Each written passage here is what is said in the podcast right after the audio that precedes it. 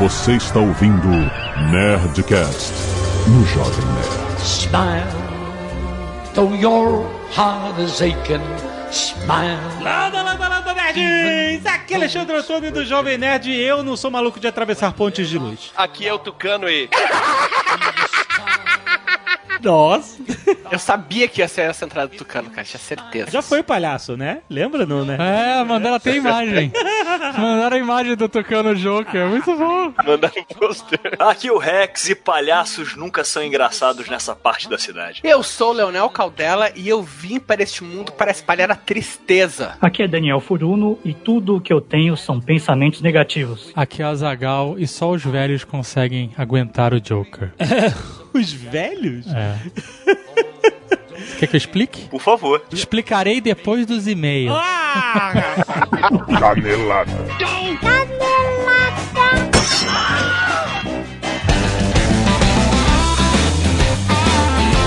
Zagal, vamos para mais uma semana de mel de canelada Zodarica!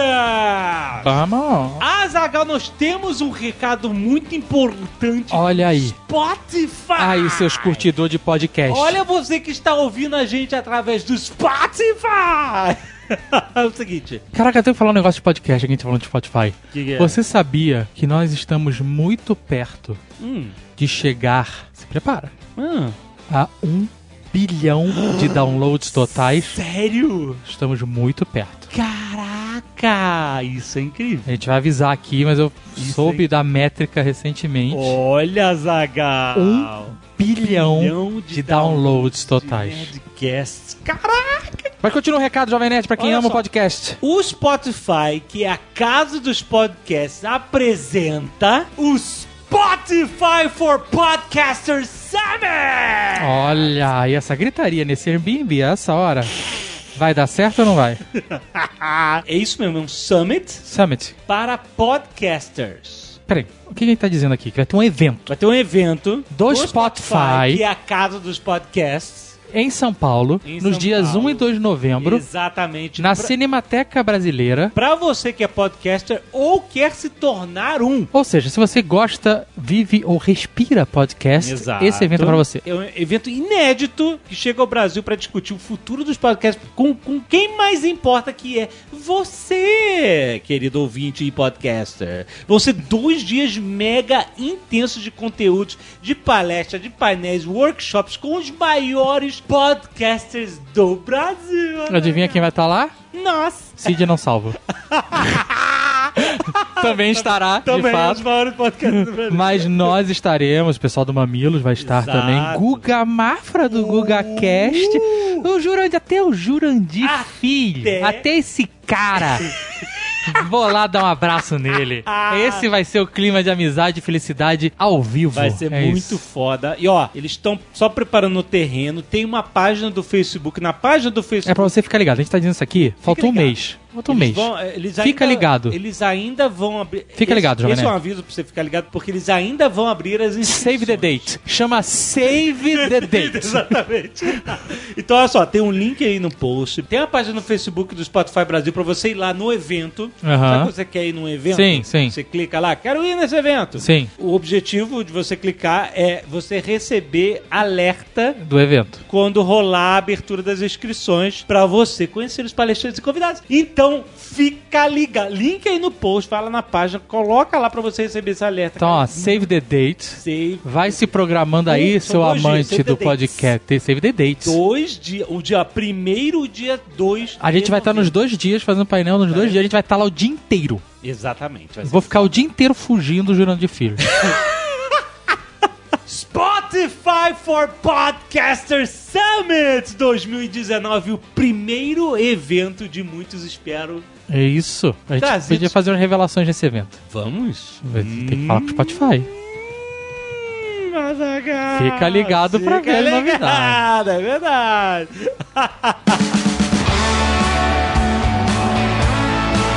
olha só, estou aqui com o nosso querido Vinícius Fuzikawa da Nova Futura, rapaz, porque hoje tem Nerdcast, não tem, rapaz? Tudo bem, Ale? Que aula que foi hoje, hein? Que aula, cara. Ó, se prepara porque hoje o assunto é o Crash de 1929, cara. Porque esse mês, no dia 24 de outubro, faz 90 anos da Quinta-feira Negra, que foi o início, né? O primeiro dominó que, que resultou na grande crise, na grande depressão do final de 1929 e início dos anos 30, né, cara? Que aconteceu na Bolsa de Nova York, nos Estados Unidos, mas se alastrou para o mundo inteiro, apesar de, de ser um mundo completamente diferente do que é hoje, né? Era um mundo muito menos interligado que hoje, mas ainda assim afetou o mundo inteiro. E nós vamos ter uma aula de história. Olha só, acho que vai ser o primeiro Nerdcast sobre história, né, cara? História do mercado financeiro tem muita coisa maneira para contar e a gente escolheu esse tema justamente porque tá fazendo aniversário de 90 anos e é muito bom entender a história do passado pra, né, a gente compreender o mundo de hoje em dia. Então, cara, escuta que tá muito maneiro, já está na sua timeline do Nerdcast, então baixa aí o Nerdcast agora, já deixa na fila pra você escutar na sequência. Enquanto isso, o Vinícius também tem algumas coisas maneiras para falar sobre a Nova Futura, né? Que tá sempre aqui com a gente, todo mês justamente oferecendo ótimas oportunidades de investimento para todos nós. Vamos lá, Ale. Cara, tá chegando o final do ano e eu queria fazer um convite a todo mundo. Clicar no link aqui do Jovem Nerd e abrir a conta. É de graça para você pelo menos conhecer e saber como é que é a abertura de um cadastro. E aí, chega no final do ano, as pessoas querem começar a investir, planos, tudo isso. E o que, que eu fiz? Eu peguei dois investimentos com valor baixo de aplicação para dois tipos de clientes diferentes. Um é para o mais conservador e o outro é um pouco mais arrojado. Ambos com valor de 500 reais para você começar. Um é uma LCI para dois anos, então é um investimento de renda fixa, isento de imposto de renda, que ele tá com rendimento de 102% do CDI, que é muito bom. Rende aí uns 30% a mais que a poupança tranquila, Lê. Uhum. E o outro investimento que eu trouxe foi um fundo de investimento, que é um fundo de investimento em ações, small caps. O que é uma small cap? São empresas com menor valor de patrimônio, né? Então, são empresas que têm mais potencial de valorização. Você tem vários tipos dessas empresas que são small caps listadas na Bolsa do Brasil e esse fundo escolhe as melhores small caps. Só nesse ano ele rendeu 30%. E a aplicação mínima dele é 500 reais. É um fundo para quem tem um pouquinho mais de aceitação a risco, vale a pena, é muito bom. Legal. Então lembrando que para você abrir a sua conta é só entrar em novafutura.com.br. Você pode abrir ela agora de graça, não, não paga nada para abrir conta, não tem nenhuma taxa para abrir conta. E aí você começa a explorar o que, que a Nova Futura tem para oferecer. Essas foram boas oportunidades aí para você começar a pensar. Lembre-se, está falando de investimento que seu dinheiro vai ficar numa aplicação durante um tempo. É uma grana que não pode estar fazendo falta para você, entendeu? É uma grana que você tá lá, em vez de ficar parada na sua conta sendo comida pela inflação, pense sempre em colocar essa grana no investimento que vai te render mais do que a inflação. né? A ideia é essa, né? Que ela não perca valor para a inflação e que ela possa te render mais. E o Vinícius tem ótimas oportunidades aí para você entender. Mas não se esqueça, pega uma grana que não vai te fazer falta. Essa é a parada. A gente tem investimentos para todos os tipos de investidor. Sim. Eu trouxe esses dois aqui justamente porque até pedi pro pessoal baixar o valor de aplicação deles, que era maior o valor inicial. aham. Justamente pra galera ir lá e perder esse medo. Maneiro, Vai, maneiro. abre a conta, começa a investir. Certo, Ale? Excelente. Escuta o Nerdcast de hoje que tá muito, muito maneiro. E queremos falar da Nerd Store, Azagal, porque começou a pré-venda Two Minutes to Midnight. o Atlas ilustrado do Iron Maiden. Olha Iron, Iron Maiden. é isso mesmo, né? Só com a parceria com a editora Valentina tá lançando a pré-venda exclusiva do livro ilustrado Two Minutes to Midnight da banda Iron Maiden Iron Man. que é o guia ilustrado mais completo com toda a história da banda. Tucano vai gostar dele. O Gaveta vai gostar desse. Vai, porra, cara. Gente, manda pro Gaveta logo. man, nessa, ó. Fica a dica aí. Olha só, o livro é um novo formato de biografia de bandas, cara, contando desde a origem do Iron Maiden até o estrelato mundial, dia a dia, curiosidades, Qual o nome da banda? Iron Maiden. Ah. Iron Maiden, tô tentando. Formações e segredos, cara, de coisa, lotado de depoimento dos integrantes, dos ex. Diz aí quem é o melhor vocalista nessa biografia. Tem que descobrir quem é. Cara, tudo, produtor, empresário, criador do Eri, jornalistas, roqueiros, cara, tem tudo, cara. Tudo isso ilustrado com fotos inéditas, exclusivas, com momentos inesquecíveis, capas, souvenirs, produtos oficiais. Souvenirs? Souvenirs. Não são souvenirs. Não, é- Já que é ah, Souvenir. Não, não, souvenirs. Sabe, várias raridades dignas de colecionador aficionado e muito, muito mais. A pré-venda vai até o dia 10 de novembro de 2019, com previsão de envio a partir de 11 de novembro de 2019, um dia depois. Adquirindo seu livro na pré-venda, você leva frete grátis para todo o Brasil, rapaz. E junto com ele, obviamente, você leva um pôster e um marcador exclusivo da Nestor com o mascote da banda, o Eddie. É. Tudo isso por apenas R$ 189,90 que é o livro ilustrado, mais pôster exclusivo, mais marca-páginas com frete grátis para todo o Brasil. Lembrando, já avisando, tiragem limitadíssima. Vocês, fãs de Iron Maiden, vocês não podem deixar de ter essa coleção, que é uma edição de colecionador. Então corre lá na Nessor que já está na pré-venda, a maior loja nerd do Brasil! Nossa senhora. É, Cara, eu tô muito impressionado de ninguém ter batido na porta ainda. E se você não quiser ouvir os recados e e-mails do último Nerdcast, você pode pular diretamente para... E se você não quiser ouvir esses dois usurpadores que acham que vão ganhar no nosso lugar, mas nunca vai acontecer, pule para. 16 minutos e 13 palhaços do crime. Ah, Maurício, eu nem falo nada, viu? É. Ah, sempre maltratados aqui. Ah, tomaram nosso lugar, nunca vai acontecer. Pff, sabe da Eu missa. gostei do detalhe. Eles acham que eles vão tomar o nosso lugar. Quanto tempo já faz que a gente está aqui estabelecido, Aham. Ah, recebendo arte dos fãs, Exatamente. recebendo pedidos enlouquecidos do público pra gente fazer o nosso próprio programa? Já tá, Exatamente. já tá mais que estabelecido. E é. Se bem que entre nós nós temos tido aí alguns é, é, entreveros, né? Porque. não, não tem nada. A minha parte não tem entreveiro nenhum. ah, é, eu vi, eu vi mesmo no último programa. Você que fica aí cheio de firula querendo provocar o público. No último programa, Alexandre Ottoni do Jovem Nerd, por duas vezes confundiu o meu nome com o seu e você se fez todo escondido, até sublevantou, vou embora do estúdio, onde já se viu, não sei o que tem, como se ser chamado de meu nome fosse uma ofensa. Eu quero o divórcio. Eu tô interpretando. É, isso é né? só pra. É isso. Esse é o meu lado ator. Eu tô ali interpretando. É um papel. Eu acho que você vai acabar usurpando a nossa parceria e eu vou ficar. eu vou, eu vou ser abandonado, eu acho. Eu acho. Quem é? Você vai me trocar por quem? Eu quero só ver hein, como é que vai ficar esse negócio. Isso é um absurdo. Você que sai pra jantar aí nem me chama. Vamos. É, tá bom. Eu não vou falar nada porque é verdade. Ó, aqui vamos agradecer aos nerds que doaram sangue e salvaram vidas. A gente tem aqui doações de sangue, pedido de doação aqui especial para Carlos Locke.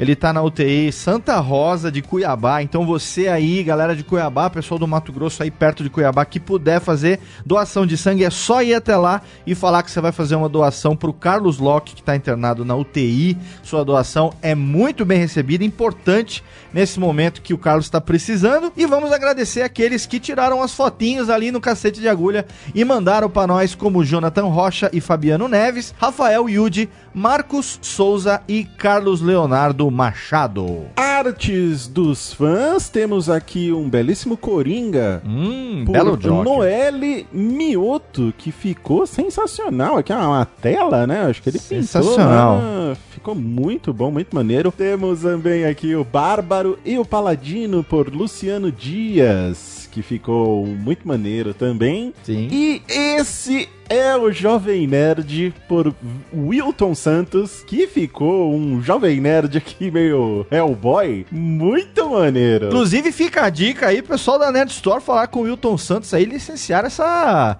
estampa para uma camiseta, hein? Ah, fenomenal. Todo mundo vendo a verdadeira face de Jovem Nerd. É assim, ó. Agora eu vou me imaginar nele. Toda vez que a gente é maltratado, eu vou pensar nele desse jeito. Isso, é o Bafonerd. O Bafo Bafo... Bafo Nerd. Excelente. Gustavo Oliveira, 23 anos, graduado em Ciências Biológicas na UFLA, Lavras, Minas Gerais. UFLA é o quê, Léo Lopes? É UFLA. UFLA, tá. É, era exatamente o que eu queria saber. Obrigado. E aí, nerds, tudo bem? Mandei esse e-mail para esclarecer o que disseram sobre a capacidade do abacaxi de amaciar a carne. Hum, Olha lá, hein? vamos ver. Vou imaginar então que ele passou na prova do abacaxi para mandar esse e-mail aqui. Muito bom. O abacaxi é um fruto agregado da família das bromélias. Hum, Entre parênteses, dá pra notar a semelhança da coroa com as bromélias comuns da casa da avó. E algumas espécies possuem uma substância de defesa contra herbivoria, Hum. chamada bromelina. Essa molécula é uma enzima proteolítica, ou seja, tem a capacidade de digerir proteínas. hum. Portanto, colocar o abacaxi para amaciar a carne faz todo sentido biológico. Olha aí, o mês próximo. Olha aí. Já que a enzima vai degradar as fibras musculares e torná-la mais soltas entre si. Hum. Por essa mesma molécula que às vezes sentimos que o abacaxi pinica a nossa boca ou até mesmo nos, nos dá afta. Olha aí. Enquanto mastigamos o abacaxi, ele começa a digerir a nossa boca também. Caraca! Olha aí que beleza. É importante dizer que a enzima não causa maiores problemas e existe uma frequente seleção de plantas que tenham menos bromelina. Muito bom, abraço aos nerds. Valeu aí, Gustavo. Olha aí. Quando você come o abacaxi, ele está comendo você também. Exatamente. Olha aí que curioso, né? E as enzimas se reproduzem. Você sabe como as enzimas se reproduzem, né, mal? Uma enzima da outra. Exatamente. Isso aí. merda, Tá, foi você que disse, não eu, só perguntei. Antes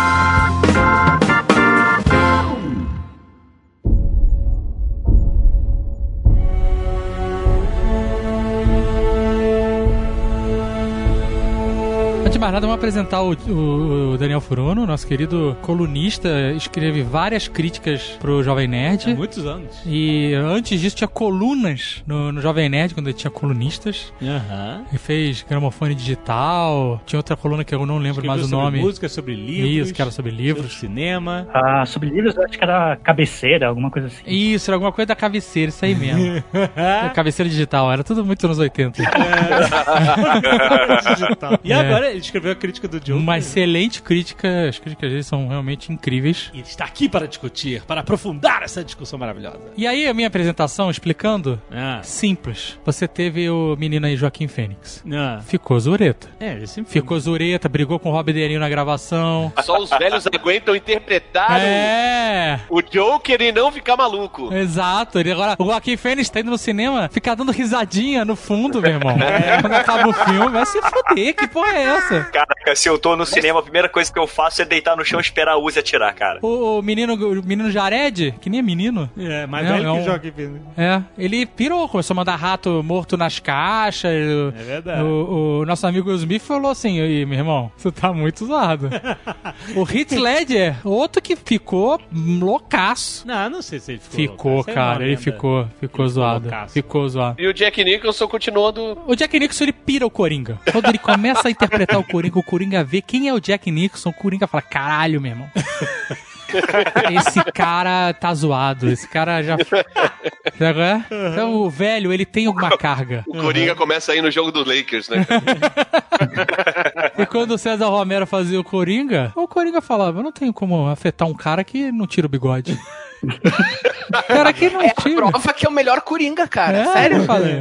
A entidade Coringa sabe que ela respeita, né? É um Coringa de bicote. É, muito respeito, cara.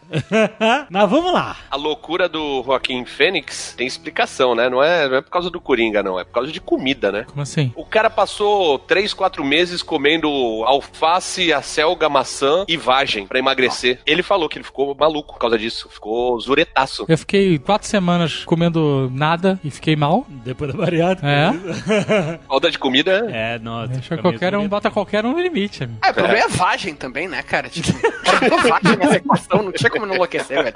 O Christian Bale não comia também só uma lata de sardinha, uma porra dessa? Sim, quando ele emagreceu pro maquinista, né? Ele teve que fazer uma Maquinista. dieta com um nível baixíssimo de calorias e aí ele ficou tipo pele e osso. Ele comia uma lata de sardinha por dia. Esses caras Que esses inclusive caras que- ele fez essa dieta sem recomendação médica Claro. e Ah, ele não, chegou o- no, num nível de, de louco. Assim, o corpo dele chegou a um extremo que, se eu não me engano, acho que até os médicos que acompanharam depois ele no processo pra ganhar peso falou que, cara, não sabem como ele não morreu, assim, pelo nível de inanição que ele chegou no corpo. Eu médico recomendaria o cara ficar com aquele corpo. né? É porque assim, a dieta mais maluca possível, né? Você ingere sardinha e todo o sódio do mundo.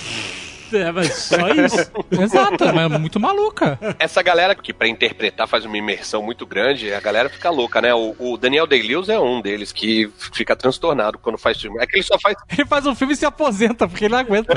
ele faz um filme por década. Ele tem três filmes só na vida. O cara faz um filme aí passa seis anos como sapateiro no interior da Inglaterra.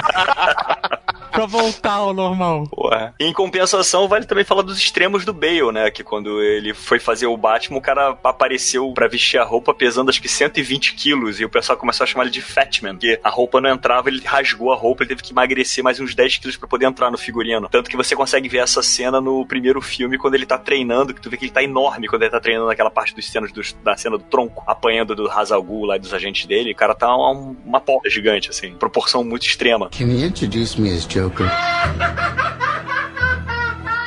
Mas vamos para o menino Joaquim. Como você pronuncia o nome dele, o sobrenome? Phoenix, Phoenix. de Phoenix Suns. Então seria Joaquim, mas ele é. Joaquim? Joaquim. Joaquim. Joaquim Phoenix. Joaquim, Não, então. Joaquim Joaquim, é- Joaquim é em espanhol. E Phoenix deveria ser então A família dele morava na Venezuela, se não me engano, ou na Costa Rica. É, Porto Rico. dele- Porto Rico, isso. Então ele poderia ter sido um menudo. Morou na Venezuela, sim. Sim. Os pais dele faziam parte de uma seita religiosa, uma parada muito doida, que eles mesmo falam assim, caraca, você tá muito doido. Vamos voltar pros Estados Unidos. Sério mesmo. Tanto que o nome Phoenix eles inventaram depois pra, tipo, o renascimento da família. Uma coisa assim. Olha aí. Caramba! Ele era irmão do River? Irmão, o River Phoenix era mais velho, é. Irmão mais velho. Isso aí. E ele falou que o irmão dele que despertou a paixão pelo cinema, arte, dramaturgia, o cacete. Joaquim conta que o River, eh, quando eles eram pequenos, um dia ele virou e disse: eh, Você vai ser ator também e você vai ser mais famoso do que eu. E, tipo, na época ninguém entendeu, assim, tipo, e hoje ele, ele pensa assim: Nossa, que maluquice isso, né? De onde ele tirou isso? Uhum. Ah, já Ah, sabia. isso é coisa que irmão fala pra incentivar o outro, entendeu? Porra, tá acho que também nunca falei pro Dudu, porra, vai ser um escritorzão, cara. Vai lá, 所以哈哈哈 Ah, o tu pode ir falando qualquer eu coisa, acertei cara. também, mas meu irmão deu certo. Falei, O River- pô, tá vendo? Tô desde o lá de River- baixo falando que, porra, vai crescer pra caramba, viu? O River Phoenix era um puta ator também, né? Que morreu Sim. muito cedo. Morreu muito cedo. Sim, sim. Foi ele que fez o jovem Indiana Jones? Foi. Ou era outro? Exato. Foi ele que fez o Jovem Indiana Jones, ele também fez aquele Conta Comigo. Garotos Pode de crer, programa. cara. Aham. Uhum. Garotos de programa, acho que deve ter sido o último o filme dele, né? Não, ele, ele era uma estrela em ascensão quando ele morreu. E o Joaquim, ele fez papéis criança já, tá aquele filme Space Camp, que o Dudu... Lembra, Rex, que o Dudu adora? Sim. O robozinho. Dos meninos que vão pra NASA. Max and Jinx, amigos para sempre. Era com o Joaquim Phoenix, ele era moleque. Dublagens da televisão brasileira. A gente tá dando volta porque a gente tá com medo de falar do Joker. Ah, cara, é porque Não. a única coisa legal do filme é o Joaquim Phoenix. Nunca melhor falar dele, cara. Não, pronto, Começou cara.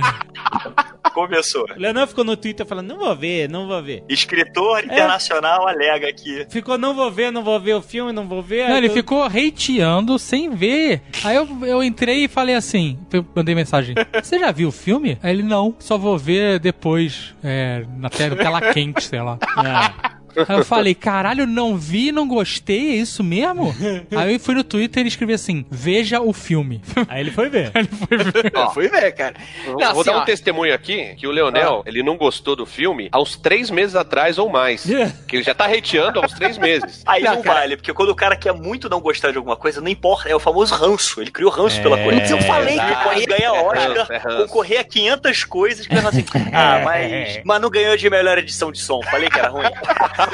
Não, cara, assim, ó, aí é que tá. Fui muito claro na internet. Alguém perguntou se eu ia participar do Nerdcast. E eu achei que eu não ia participar porque eu falei bem claramente: esse filme não é pra mim. Eu não Então sou. isso é uma público. jogada política. Você falou que.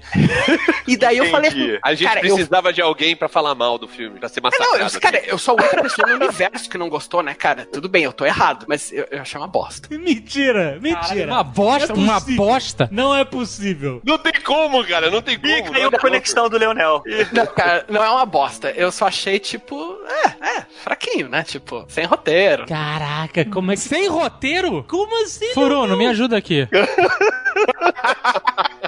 Não, aqui, ó, mas só deixa só colocar aqui, ó, o meu, o, o meu drama nas redes sociais. Eu, eu tô quase fazendo dancinha aqui do Buffalo Bill e, e pintando a cara também, cara. Caralho, maluco. Porque, olha assim, cara, eu falei claramente, falei, olha, eu não tô com vontade de ver esse filme, eu tô com ranço do filme. Eu falei com essas palavras, falei no Twitter. Meu, as pessoas ficaram indignadas, cara. Como assim tu não vai ver um filme no cinema? Tô obrigado a ver 100% dos filmes que saem em cartaz, tô obrigado a ver. É falso, cara, eu não sou, eu posso escolher o meu entretenimento. A não ser que eu mande.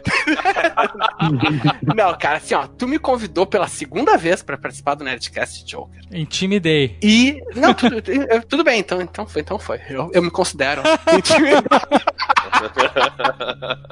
Mas, Leonel, você já tinha esse ranço antes de ver, o- mesmo depois de ver o trailer? Então, cara, eu. Full disclosure. Eu não curto, em geral, filmes de quadrinhos que puxam muito pro realismo. Eu não acho que eles são ruins, eu só acho que, cara, não é o meu gosto, sabe? Aham. ok, sabe? Agora, quando começou esse negócio do Joker, ah, é o Joker, mas ele não é, na verdade, o personagem do Batman, né? Ele é outra coisa e não sei o quê. Assim, eu comecei a ter mais certeza que o filme não era pra mim. Não, eu não era o público desse filme. Entendo o teu ponto de vista. Então, cara, com o trailer, aumentou essa sensação. E daí eu vi o filme, eu percebi que numa coisa tava errado. Ele não é um filme realista. O problema é que eu também não achei um filme, um roteiro bem construído, cara. Eu achei um filme com atuação excepcional, assim, não, não tem nem o que falar fora de série. E, tipo, um roteiro sem pé nem cabeça, cara, sabe? Tipo, Por que você pé na cabeça? Leonel agora vai desligar, fazer que nem o Tucano fez no.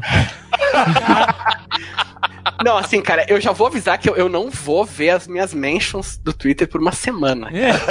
Então eu não vou ver esse hate, eu sei que vocês me odeiam todos. Faz sabe? bem, senão é, é direto pro asilo Arkham. É, é, pode crer, cara. Mas olha só, o que o Leonel falou tem uma certa base. Porque, tipo assim, eu também tava bem crítico ao filme, principalmente assim, se você leva em consideração a história do Coringa. É tipo assim, o- você contar a história do Coringa sem você ter o Batman no contexto é uma dissociação do personagem. Não, Discordo. porque a origem do Coringa da Piada Mortal, por exemplo, não. Porque é o seguinte, a, a relação do Coringa nos quadrinhos, assim, a primeira vez que ele apareceu nos quadrinhos, ele não- realmente não tinha nenhuma ligação com o Batman, entendeu? Ele apareceu um ano depois, já sendo um palhaço do crime, já sendo um criminoso, né, um, um gangster, né, um, um- um- começou-se ele a criar no universo do Batman a sua galeria de vilões. E ao longo dos anos eles foram explorando a criação do Coringa. E nunca foi definida uma origem real pro Coringa, sabe? E isso até é bacana, com- a gente pode dar spoiler no filme, assim? A partir de agora, spoiler do filme, gente. Se você não viu e quer ver, spoiler do filme.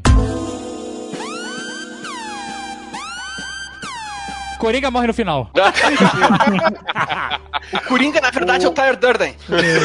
Então o que acontece? O Coringa, eles trabalharam uma personificação pro Coringa, que é o Arthur Penny. Arthur Penny? E esse personagem no Cara, porra, cara, tá tentando concordar comigo que tu erra o nome do cara, velho. Não, cara, é Arthur. É, Arthur- eu fugi o nome do cara, mas o nome do cara é Arthur e o sobrenome é que me fugiu. Fleck? Arthur Penny? Caralho, isso? Você viu o filme certo? Não, é só o sobrenome. Penny é a mãe. Penny é a Não, mãe, é Penny, é. mas Penny é Penny tem um. É Fleck, isso. Foi ver o filme em Campinas, na Seven Kings de Campinas. Então, eles apresentam o Arthur Fleck na história. E depois eles contam uma história de que ele é adotado. Então, tipo assim, você ainda consegue, de uma certa forma, o filme ainda conseguiu manter a origem dele, assim, é, o nome verdadeiro dele, que nunca foi dito nos quadrinhos, como original. Assim, como uma coisa que não existe. Então, eles conseguiram manter isso em relação ao quadrinhos, assim. Ele ainda é um mistério. A origem dele ainda é um mistério. E nos quadrinhos isso se estende até hoje. Então, quem acompanha os quadrinhos hoje em dia sabe que quando o Batman sentou na cadeira de Moebius, ele descobriu todo o segredo do universo, ele descobriu que existem três Coringas. Esqueci o nome do personagem personagem agora, mas é o Doutor Fantasma, eu acho. Ele é um personagem que ele é um mágico e ele mesmo fala que o Coringa tem três origens, três histórias diferentes. Uma ele é um palhaço fracassado, a outra ele é um gangster, que é como foi apresentado, que eles pegaram essa versão do Tim Burton, e por aí vai. O desenho animado do Batman Animated de 90 também usou isso, inclusive deu o mesmo nome que o Tim Burton deu para ele no desenho animado. Mas assim, a origem dele sim nunca foi fixa, né? Nunca foi certa. Mas para quem conhece os quadrinhos sabe que quando o Coringa enfrentou o Batman e caiu no tanque de ácido e ficou com o rosto deformado, e isso é uma coisa que eles exploraram muito até hoje nos quadrinhos, a criação do Coringa se veio depois da criação do Batman. Então quando você via os trailers, você via que não tinha o Batman, quando mostrava um garotinho no trailer, todo mundo no trailer falava, pô, esse garotinho vai ser o Batman. Até a minha primeira crítica foi, pô, pera lá, então o Batman quando ficou velho espanca um cara de 70, 80 anos? Pode sabe? crer, Por, porque, é, O Batman espanca um obeso que anda com, com dor de barriga o tempo inteiro.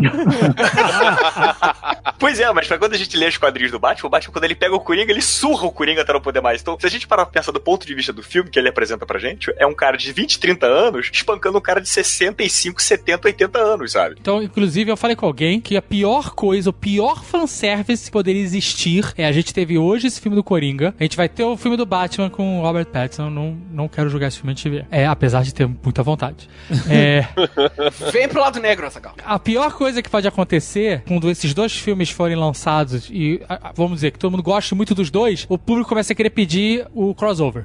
Que esses dois personagens se encontrem e aí a gente, sei lá, daqui a, vamos chutar, 10 anos, veja um filme do Batman Pattinson dando porrada no Batman, no, no Coringa Joaquim. Isso seria horrível. Porque a premissa que está sendo vendida desde sempre é que esse filme do Coringa é um filme standalone. É, pra mim é que nem Logan. É um filme sozinho que Isso. conta essa história e o resto dessa história você vai criar na tua cabeça e é isso. Exato. Eu concordo com você, David. Assim, isso a DC já tá fazendo. Eles falaram que depois dos últimos filmes, eles falaram que eles vão produzir filmes da DC independentes e eles vão começar a lançar selos separados. Tipo assim, esse filme do Coringa, por mais que a galera tenha gostado bastante, a crítica tem sido bem positiva, ele não vai ter uma continuação. Bom, foi o que o diretor falou e a Warner falou. Vai depender também do dinheiro que vai entrar depois desse filme. Não sabemos. Tá entrando, tá entrando dinheiro pra caralho. O próximo filme vai ser a Asilo Arkham bonito, cara.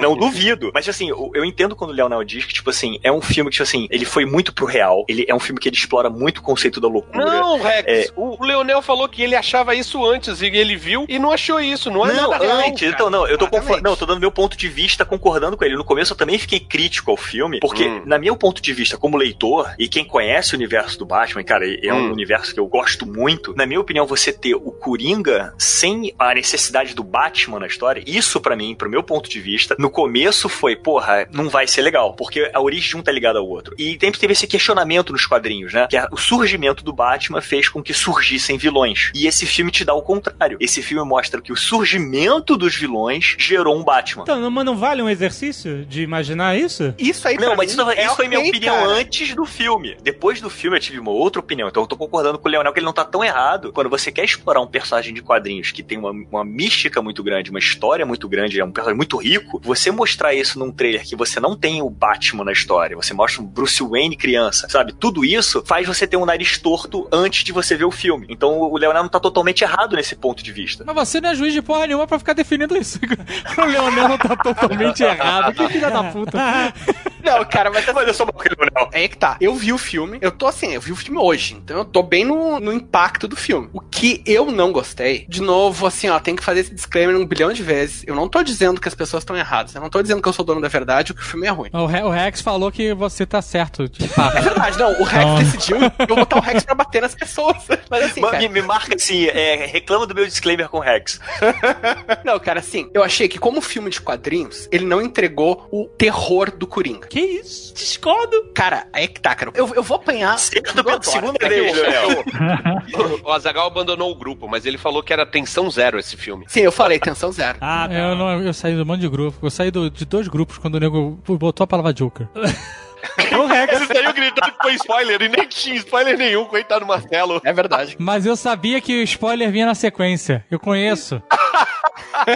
Ele agora é um precog agora, o Azagal, tá ligado? Ele viu o crime antes de acontecer. Então, o meu problema é o seguinte: a gente, escreveu Joker no, no grupo aí, Azagal saiu do grupo. eu vou ter assim, spoiler! E sair do. Ficou todo mundo bolado. Eu não queria tomar spoiler, de verdade, o cara começou a falar de Joker. Não tinha spoiler nenhum. Então, mas eu não quis arriscar descobrir isso. Mas, cara, E aí, mas assim, era muito grupo já. Que a gente, a gente cria um grupo de Trello pra cada Nerdcast que a gente vai gravar. é. E Trello tinha- não, Messenger, né? De Messenger, isso. De Telegram. Olha, Telegram. tamo velho mesmo. O que você quer, cara? E a gente tem o grupo de Game of Thrones, o grupo de Marvel e Vingadores. MCU. A gente tem um monte de grupo. E aí as conversas ficam repetindo em vários grupos, porque no de MCU tem umas pessoas, no de GOT tem outras. Eu, ah, esse tá muito grupo também, eu vou sair fora. Aí sair fora. Em geral, esse grupo abre e fecha, né? É, mas esses ficaram. Mas é porque o Marcelo não para de falar de Game of Thrones. Ele não para de falar de, de tudo, cara. Ele é um louco.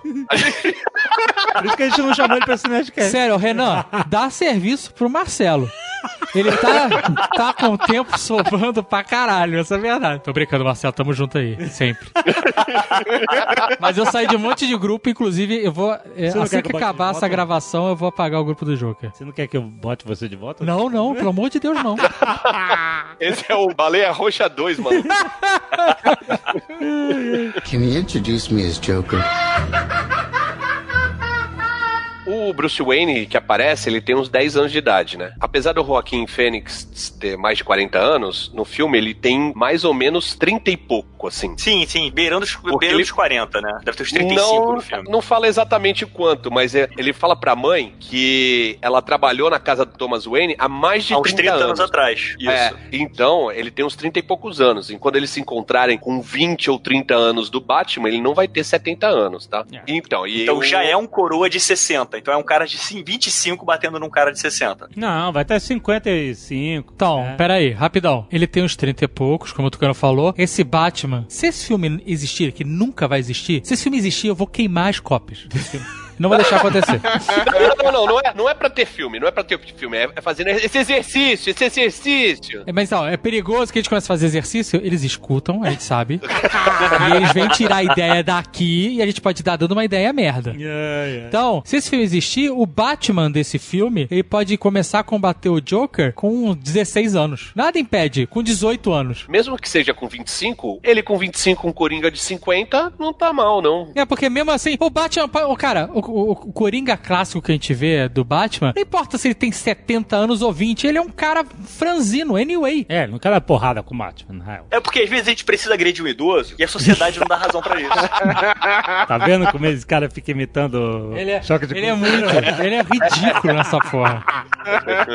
Pô, mas esse é o melhor comentário pra se fazer em relação ao Batman e o Coringa apresentados nesse filme, cara. O Leonel falou que não achou realista e, tipo assim, eu achei realista, e tão mais realista até que o Coringa do Heath Ledger, em termos de fazer um paralelo com problemas que existem no mundo real. O cara que tem é, doença mental, que junta com isolamento social, e que junta com um monte de coisa, falta de remédio, falta de cuidado do Estado, aquele, um monte de coisa que eles discutem e vão jogando no roteiro e tal, e que vão construindo uma persona que tá desconectada da realidade. Esse diretor, ele é muito fã de Scorsese porque ele vive fazendo homenagem a Scorsese nos filmes dele. Esse filme, obviamente a gente lembra de Taxi Driver e tal, que é meio construção de um cara que é psicopata e não sabe se quer ser herói ou não e tal, mas esse filme tem muito do Rei da Comédia, que é outro filme do Scorsese, com o Jerry Lewis e com o Robert De Niro, onde o Jerry Lewis faz o papel anfitrião de talk show famosíssimo, perseguido por fãs e tal. Cara, cara é um, um- o maior astro da TV. O Robert De Niro faz o papel de um aspirante a comediante que vive isolado numa casa com a mãe, que a mãe fica gritando com ele e tal, não sei o quê, que tem uma vida de merda e que projeta. Cara, tem cenas que são muito parecidas dele projetando uma conversa com o host de talk show com o Jerry Lewis, que é mais ou menos o que acontece, que tá na mente dele e que é o que acontece com o Coringa, com, né, com o Arthur Fleck nesse, nesse filme, projetando um imaginário de como ele gostaria que a vida dele fosse, né? E no Rei da Comédia ele se torna um stalker até o ponto em que ele sequestra o Jerry Lewis pra obrigar a TV a gravar o, o stand-up dele e passar na TV o stand-up dele e tal. Então, tipo assim, pra mim isso foi muito, muito mais próximo do real do que dos quadrinhos. Inclusive, essa foi até uma, uma crítica que eu vi se repetindo entre os fãs hardcore de quadrinhos que gostariam de ver mais uma identidade de DC Comics nesse filme do que uma identidade de, sei lá, um filme de Scorsese que fala da construção de psicopata, etc,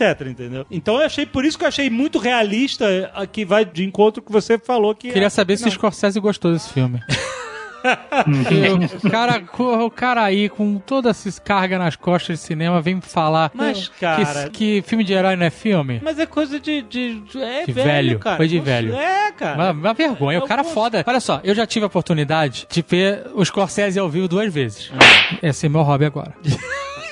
que filha da Tá o que? Tá que nem o cara do, do filme esse. Do... Eu sou Celebrity Hunter. É, exato. Eu quero saber essa informação que o Azagal deu, qual é a relevância dele no comentário, mas vamos lá, vamos lá, tô curioso. Não, o que eu ia dizer é o seguinte: que esse comentário que ele fez, ah, de herói é tudo. É filme, isso aí é. sei lá o que, esses É só comentários. entretenimento, né, filho? É, é, é, isso é um comentário rabugento, certo? É. Nas duas vezes, não tem a galera que, que é birdwatcher, que pega o binóculo e fica olhando os, os passarinhos e reconhecendo? Eu faço isso agora com celebridades, eu sou celebrity watcher. Chama Stalker, cara. não, porque eu não, eu não me incomodo, eu não fico na porta da casa do cara. Mas que seja. O que eu quero dizer é o seguinte: nas duas vezes que eu vi ele, ele participou de uma conferência, uma coletiva de imprensa. E nas duas vezes ele foi um cara extremamente simpático, engraçado, expansivo, sabe? Respondia as perguntas, fazendo piada, fazendo piada interna, Aham. é, zoando. Uma vez eu vi ele com o Bruce Springsteen num evento da Netflix, e depois eu vi esse no New York Film Festival com o elenco do The Irishman. Vendo a Netflix. Que também é Netflix, é.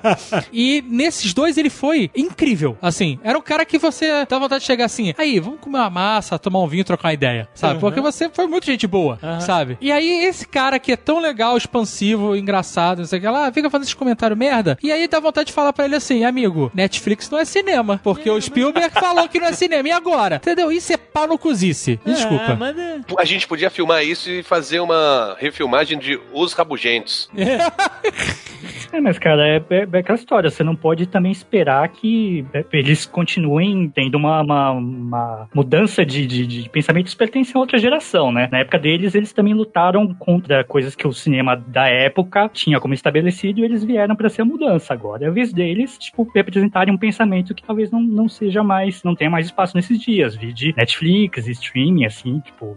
Não, dá pra querer que os caras sejam sempre a vanguarda, né? A vanguarda uma hora muda, né? Isso só dá base a um pensamento que eu tenho, que deve virar uma camiseta, que é: as pessoas estão aí pra te decepcionar. cedo ou tarde, fudendo. cedo ou tarde, Não. as pessoas vão te decepcionar de alguma Você forma. não ficou decepcionado com o Martin Scorsese, cara? Não, eu fiquei, eu fiquei decepcionado. Ainda faria um rolê com ele, tomaria um vinho. Legal. Mas, mas eu acho zoado. Tem gente que decepciona mais, tem gente que decepciona menos. As Mas o Moore é a mesma coisa, cara. O Alan Moore fala que isso aí, tipo, ah, esperará tudo uma merda. Então não vende o direito. Se eu também. A dece- Exato, exato. Você não A come decepção- o prato que te alimenta. A decepção tá muito ligada à idealização. Você pega um, o Scorsese e ele só faz filme foda, e aí você acha que ele é foda na vida privada dele. Ele pode ser um escroto. Mas não, ele é brother. Eu tô falando pra você que ele é brother. Calma, calma, calma. Eu não tô falando que ele é, mas eu tô falando que ele pode ser. E aí você ficaria decepcionado. Sabe, a Group acha que o, o cantor de rock é, realmente pensa o que as letras das músicas que ele canta são o que ele realmente pensa e o que ele realmente fala, o que realmente ele faz na vida dele, sacou? Quando ela descobre que o cantor de rock é um escroto, ele vai, vai ficar decepcionado, mas na verdade é porque ela idealizou. Mas assim, o exemplo que você deu é um pouco equivocado, porque acho estranho alguém acreditar que a KCL realmente acreditasse que o segundo sol chegaria, de verdade. Gente, mas olha só, é que nem o Harold, nosso querido amigo Harold, o Android. Ele é incrível, um cara que manja pra caralho de ficção científica. Não, mas falar mal do Harold aqui Não, assim. não, mas ele fala assim, ele acha Star Wars uma merda, sabe? Uma merda fuderosa e a gente é brother dele. Gente- Não, mas isso não me decepciona. Ele nunca. Assim, então o Não, Scorsese não. pode ser o cara foda, o cara gente boa, o cara expansivo, o cara legal, então ia achar esse filme de herói tudo uma merda. Não tem problema. Mas ele não. Achar uma merda é uma coisa. Pode achar... achar, essa porra não é cinema. Não, achar uma merda é uma coisa. Agora falar que não é cinema. Ah, ele pode, então, mas pode ser uma opinião, né? Hipérbole, hipérbole. Cara, mas é só, É uma- meu, é só uma é opinião. Cara. Mas ele é um formador de opinião. Mas todo mundo hoje em dia é, cara. Tu sabe, tu, tu faz um meme no Twitter que vai pros trends e galera, contribuam com o meu Patreon aqui, doem para salvar as baleias. Depois é um formador de opinião, cara. Me segue no Insta, não é nova moda do. É, cara. É. Não, o, o, o Scorsese já fez o suficiente na vida É, pra poder dizer o que ele quiser. Se ele acha que é uma merda, beleza. Beleza, exatamente, cara. Não, não tira o crédito dele. Ele pode matar bebês. Ha ha ha ha ha!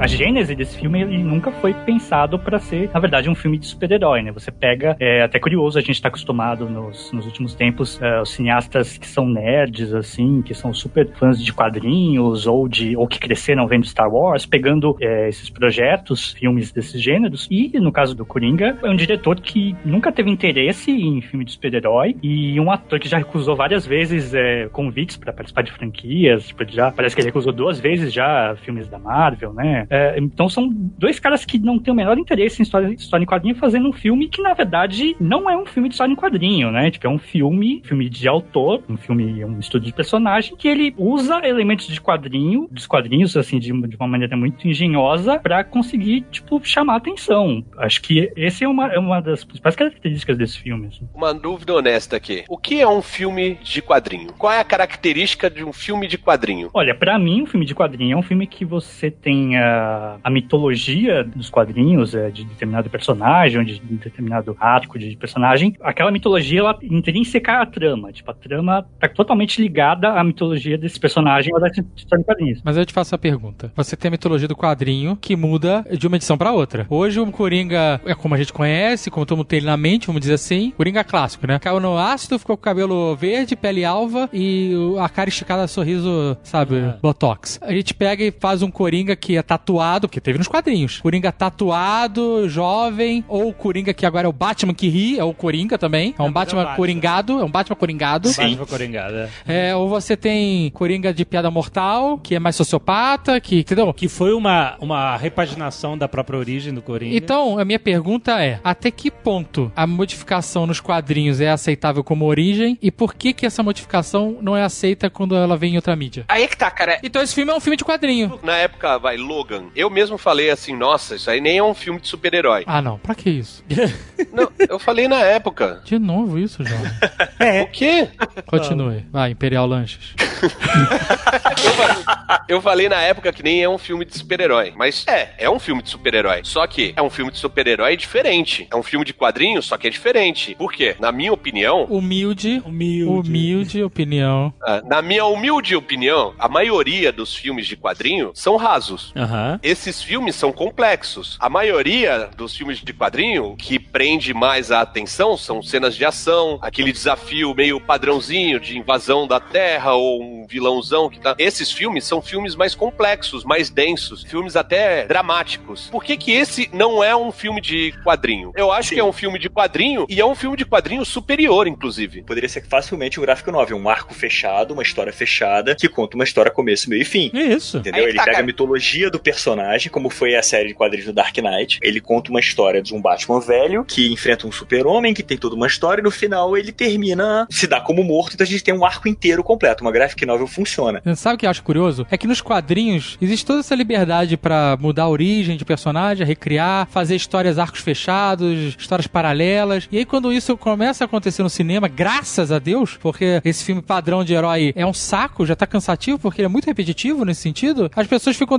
ficam ah, mas é filme de herói mesmo? Não é? É, cara, é porque mesmo que ele tenha a capa, por exemplo, Logan é um filme muito mais denso, mas o cara ainda é o Wolverine ali. Ele é, um- é uma- é o mais Wolverine de todos os filmes de Wolverine. sabe? Tá, mas a pergunta cara. que fica simples. Os caras se aproveitam disso pra fazer um filme, usam o nome Logan, porque o Logan é um road movie. Assim, quando eu vi Logan, eu achei muito mais um filme de um road movie, um filme de redenção, uma coisa e tal, com o personagem de Wolverine. Você também acha que talvez não tenha uma, assim, um jeito de você criar, tentar fazer um filme que você quer fazer, mas se fosse um filme com outro nome, tipo Chicharros. É isso, o Rex, então é isso. A gente só pode considerar que o filme é do personagem ou é de quadrinho se ele tiver aquele padrãozinho batido de sempre. Quer dizer, se usar o personagem com todas as características do personagem, só que fazer uma história mais densa, mais complexa, aí você chega e fala: não, isso aí não é um filme. Se apropriou do nome do personagem só pra fazer um filme autoral. E isso é um argumento que não funciona, sabe por quê? De novo, nos quadrinhos pode tudo, nos filmes não. Old Man Logan. O que, que é Old Man Logan? É um road movie do, do cacete. Ele pega a porra do carro com um gavião arqueiro e esses filhos da puta ficam viajando os Estados Unidos inteiro de carro. Aham, nos quadrinhos. É, é um road movie, cacete. É um road comic, sei lá. Mas então, cara, eu, eu, Tá nervoso, tá com a garganta seca. Bebe uma água aí.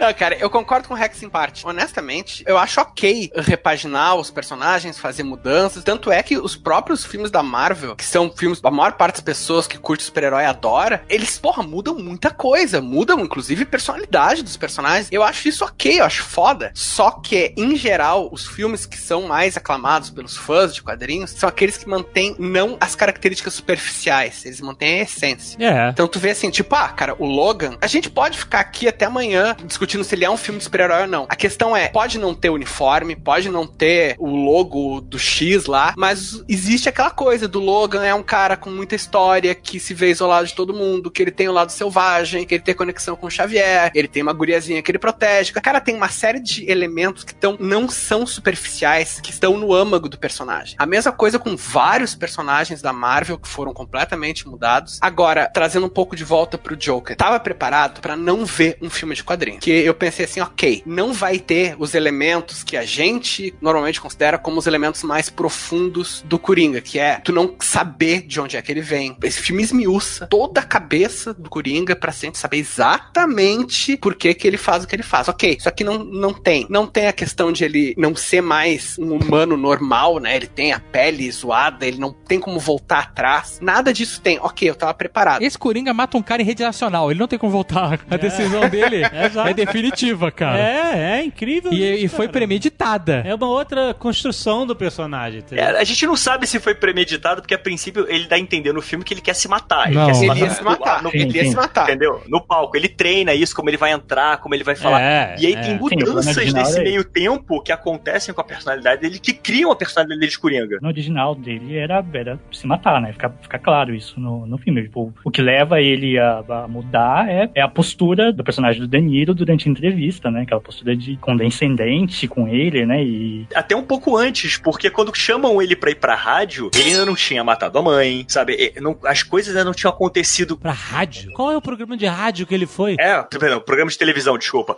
Não, quando ligaram pra chamar ele pro programa É de televisão, Ele foi na Rádio Campinas. é, quando chamaram ele pro programa de televisão, O programa da piada interna. ele ainda não tinha feito as atitudes dele, ainda não tinha se, sabe, se transformado, não tinha matado a mãe ainda, ele não tinha descoberto as coisas ainda. Sim. Então, quando convidaram ele pro programa de televisão, ele ainda tinha uma cabeça, ele ainda tinha um, um outro jeito. E isso ele foi mudando ao longo do episódio. A ideia de se matar mudou. Do episódio? Caraca, cara, o que que tá acontecendo? Tá cheirando whey? Que porra é essa?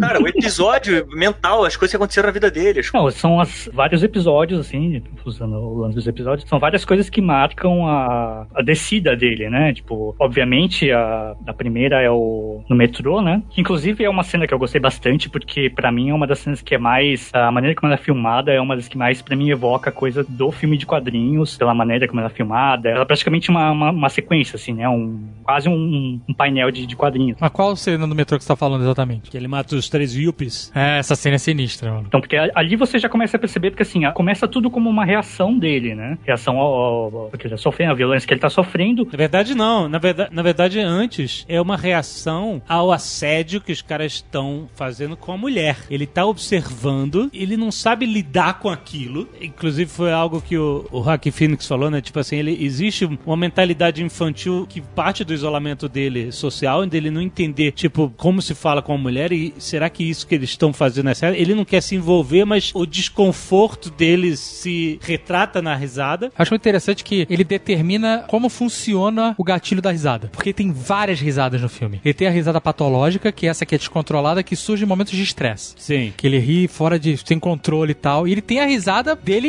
evil, né? Dele coringa já. Sabe? É, que é diferente dessa risada que ele não tem controle, que é quando ele tá com, num- numa condição psicológica específica. Essa parte do metrô, quando ele dá pra sentir que ele tá rindo de nervoso, porque ele tá vendo uma situação que ele não, não tá sabendo lidar, e ele começa a rir. E uma cena que me marcou muito nessa parte é porque você vê que quando os caras vão pra cima dele, ele sabe que vai acontecer alguma coisa ruim com ele, o olhar dele, a sobrancelha dele é tipo É, assim, caralho, sinistro. fudeu, eu vou, eu vou me fuder. Mas ele não consegue parar de rir. É. Então ele faz uma cara de choro rindo. É, é sinistro, é, essa sinistro. agonia, essa agonia a gente sente o filme E inteiro. ele começa a tossir, né? Ele tem um- É. um, espasmo na garganta. E ele tenta se encolher, ele vai se encolhendo, os caras vão cercando ele, ele vai sentir assim, assim, fudeu. Ele levanta o ombro e a cara de choro, mas ele não consegue parar de rir. Você já tem uma entrada pra esse sentimento naquela cena de quando ele tá brincando com a criança no ônibus. Total. A mãe chega e manda ele parar e ele começa a rir e você começa a ficar desesperado, que falta ar dele. E aí ele chega e fica tentando tirar o cartão e mostra pra ela, explicando que eu acho uma parada sensacional. O, o- o cara que pesquisou e descobriu que existe realmente esse problema, tá ligado? E olha só, depois de quantos anos de Coringa? De, de, de décadas? De, de, bom, tem 80, esse ano tá fazendo 80 anos de Batman. Coringa tem um ano a menos, estão 79 anos de Coringa. Então, de- depois de 79 anos de Coringa, e de, de tantas décadas de Coringa no cinema e nas séries de TV e tal, o cara conseguiu descobrir uma forma nova de É, criar isso é legal a pra risada caramba. maníaca do Coringa. Uma forma nova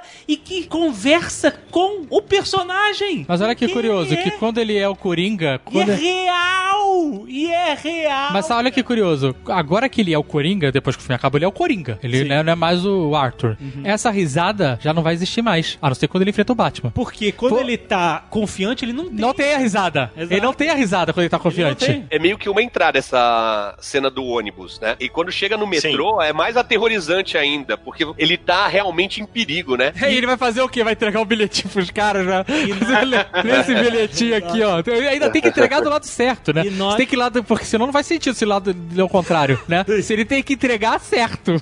E note que nesse espasmo, ele involuntariamente ainda salva a mulher no metrô. Porque os caras mudam a- o foco e ela se manda. Ela foge, é. Então, é uma coisa muito taxi driver, entendeu? Era, foi o, o- um herói de ocasião que não tava tentando. Ele salvou a mulher sem querer. O que, o que aconteceu no sem Taxi querer, Driver. Mas você percebe nessa sequência que, assim, é, ele mata os primeiros com uma, uma reação. A... Os dois são uma reação, né? O terceiro já é um sadismo. O terceiro, ele, ele, ele vai atrás do cara, assim, né? ele descarrega a arma. É muito sinistra a reação, cara, porque você não espera. Mesmo que você sabe que tá. Isso é foda desse filme, que não é nada gratuito, tá tudo montado ali. É. Pra... Ele tá no chão, você, caralho, fudeu, de repente, pá! Aí o cara plof, o caralho, cara, é muito. Exatamente. Tanto Aí que me pegou ele- de surpresa essa cena que eu não sabia se isso era ainda real. Porque como tem aquela cena que ele imagina a conversa com o apresentador de televisão, Uhum. quando essa cena acontece, você não sabe se isso é uma reação na cabeça deles, assim, porra, se eu tivesse uma arma eu matava esses caras. Então por É, alguns segundos você toma um susto com o impacto do tiro e você ainda para assim, pra quê? Mas isso tá acontecendo mesmo? É, é. O filme todo tem isso. né? E aí tu Não que a chega- sequência é, continua, aí chega- fala, então aconteceu. É. O problema é, eu entrei no cinema pra ver, então, ok, vamos ver um filme de personagem. Vamos ver, tipo, um Taxi Driver 2019. Filme ou, de sei lá. origem, né? É, tipo, um dia de fúria, outras pessoas. Ou aquele Dog Day Afternoon. Cara, pra mim, eu achei que o filme tem muitos absurdos pra funcionar como um filme, entre aspas, sério, um filme autoral, um filme de personagem. E tem muita coisa esmiuçada pra funcionar como um filme de quadrinho, como um filme do Coringa. Então eu me vi num meio termo que não me agradou. Quando eu falei que não, não tem tensão, não é porque o filme não tem elementos tensos. Tu ser espancado na rua é tenso? É tenso.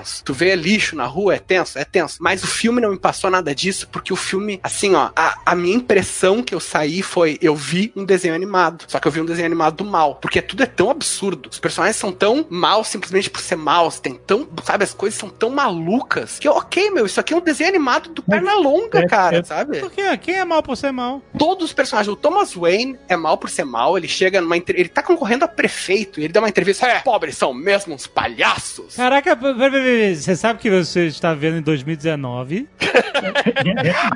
Eu sabia que eu ia falar Vira o mundo real, Leonel. Isso é tão pouco absurdo. Tem pelo menos cinco presidentes mundiais em vários continentes que dariam uma declaração igual a essa. Antes de eleitos. Um, Tudo bem. inclusive, que inspira diretamente o Thomas Wayne, né? Que inclusive chamaram outro ator pra fazer o Thomas, Outro ator, Thomas. Wayne, por- é, outro ator porque ele faz imitação desse presidente. Tudo bem, cara. Mas isso talvez esteja sendo um exemplo infeliz porque a gente tá vivendo realmente num mundo cyberpunk, uma distopia. o anão é gente boa, o anão é do bem. O anão é gente boa, cara. Todo anão é gente boa. O outro palhaço lá, o palhaço gordinho. Por que que ele dá uma arma pro cara? Por que, que as pessoas são zoadas? Não, mas olha só, é, assim, eu entendi o conceito da arma. O conceito da arma foi o seguinte: ele queria prender o. Sabia que o cara era bobo. Na minha opinião, eu vi assim, tá? Ele deu a arma no, no intuito de ganhar dinheiro com aquilo. Então, olha só, eu te dou isso, fica com você, depois você me paga. Não é nem o Entendeu? dinheiro, não é nem o dinheiro, é deixar ele na mão, porque ele chega e fala, deixa bem claro, você me deve uma agora, hein, meu garoto. É, é tipo isso, entendeu? É. Eu acho que era É deixar pra ele qualquer caso ele coisa que ele precisasse, ele ia jogar na cara, falando, então, tira- Exato. Ah, Tudo bem, agora mas isso aí você foi que isso pra vocês, que vocês interpretaram, porque nada disso foi estabelecido. Mas Não, muita coisa do filme também não fica estabelecida. Quando ele direito. fala, quando ele dá Porque, por exemplo- fala assim, agora você tá me devendo uma, você não acha que isso tá estabelecendo? É, eu acho que tá bem estabelecido. Ele deixa- tentando deixar Não, o cara, cara, como refém? não, Não é o bastante? porque- Ele não poderia ofereceu ter pra não ninguém, cara. aceitado. As pessoas são zoadas. E esse mundo, essa Gotham dos anos 80 lá, toda na depressão, tá todo mundo É zoado. antes até, acho que é nos 70 ali. 70. Porque ele mostra uma, ele é um reflexo. Não, se passa em 80, eu achei que era 70, mas eu acho que se passa em 81. Mas ele é um reflexo de um mundo que a gente conheceu, que era esse mundo mais ingênuo, no sentido em que o cara conseguia entrar num estúdio de cinema com arma, porque antigamente, não muito tempo atrás, se o cara quisesse entrar no avião com arma na cintura, ele entrava, né? Não, não faz muito tempo. Trava, exato. É, Já- é o mundo que... sequestrados pra cacete. É, exato, era, era uma moda. Tem Isso. quantos filmes? Chuck Norris salvou quantas, quantos passageiros? A gente aprendeu que o tempo passa na crescida da barba do Chuck Norris, amigo. Se você vê o Chuck Norris de bigode na outra cena ele tá de barba, você sabe que o tempo passou que ele tá pronto. Passou, exatamente. Passou pelo menos 12 horas. Você tem certeza disso. Can you introduce me as Joker? Ó, em minha defesa, tudo isso que vocês estão falando, eu achei foda, cara. Eu acho assim, todas as partes da atuação. Tem alguém aí que tá mudando de ideia, né? Tá querendo. Até o final do programa. Tá querendo, não quer ficar fora do Twitter, não quer ficar fora do Twitter. Mais Não, eu 10 vou- eu vou- minutos, amigo, mais 10 minutos. Eu vou ir com um fake, cara. Olha, eu realmente não gostei do roteiro do filme. Achei um roteiro ingênuo, tipo, sei lá, desenho animado. Eu quero que você me diga o que, que você não gostou do roteiro que te entrega todas as coisas sem ser gratuitas, cara. Eu, puta. Mas, mas. Você não tá me respondendo, tá me evitando. Deixa, deixa ele concluir, deixa eu concluir. Deixa eu me defender um pouco, cara. Eu, que, eu quero poder ver uma mention. Mas você não tá sendo atacado porque você não precisa se defender. Você tá Você só errado. tá sendo desconstruído. É certo. Não, cara, aqui, ó. Essa coisa da Na verdade, risada nem do Joaquin desconstruído, você está sendo desarmado. Essa coisa da risada Rockin' Phoenix, óbvio, meu, é foda, cara. É óbvio, óbvio que isso é um negócio, porra, genial. Eu não tô negando isso. Pra mim, não funcionou no roteiro. Eu vou, eu vou comparar com Taxi Driver, que faz um tempão que eu não vejo, só porque é uma comparação que as pessoas estão fazendo. A minha impressão do Taxi Driver é que o resto do mundo podia ser escroto, mas o resto do mundo era ação. Tipo, quando ele leva a mulher lá pro cinema pornô, ela não acha isso normal, sabe? Ela, porra, como assim tu me leva pra um cinema pornô? E no filme do Coringa, eu achei que todo mundo é maluco. Não é só ele. Não, ele não é um maluco no meio do mundo escroto. É, mas ele fala isso no roteiro. Você, Mas, mas não é todo mundo. você acha que é minha impressão ou tá ficando mais. Não, mas não é. O anão não é. A mulher não é. Entendeu? Sim. Tem gente que é sano. É o anão e a mulher que não, que não são, cara. De Então, resto, as Os pessoas. policiais não são. O Leonel! Os policiais não são, é verdade. Leonel, 2019, Leonel. Olha pela janela, Leonel. Eu queria um anão pra abraçar hoje, Leonel. Só isso que eu queria.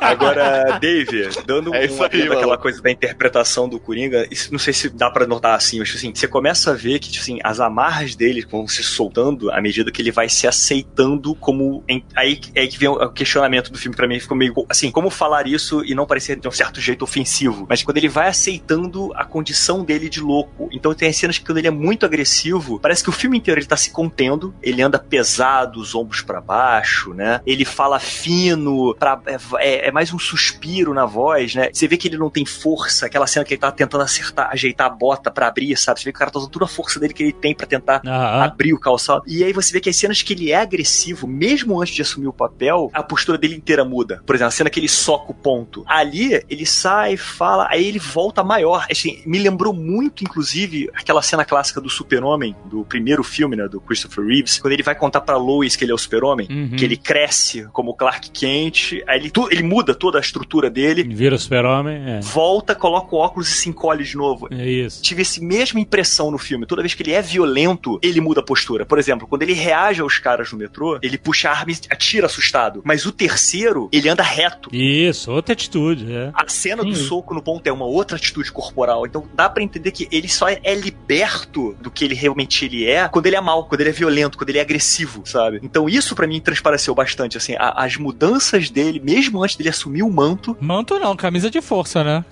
camisa de força.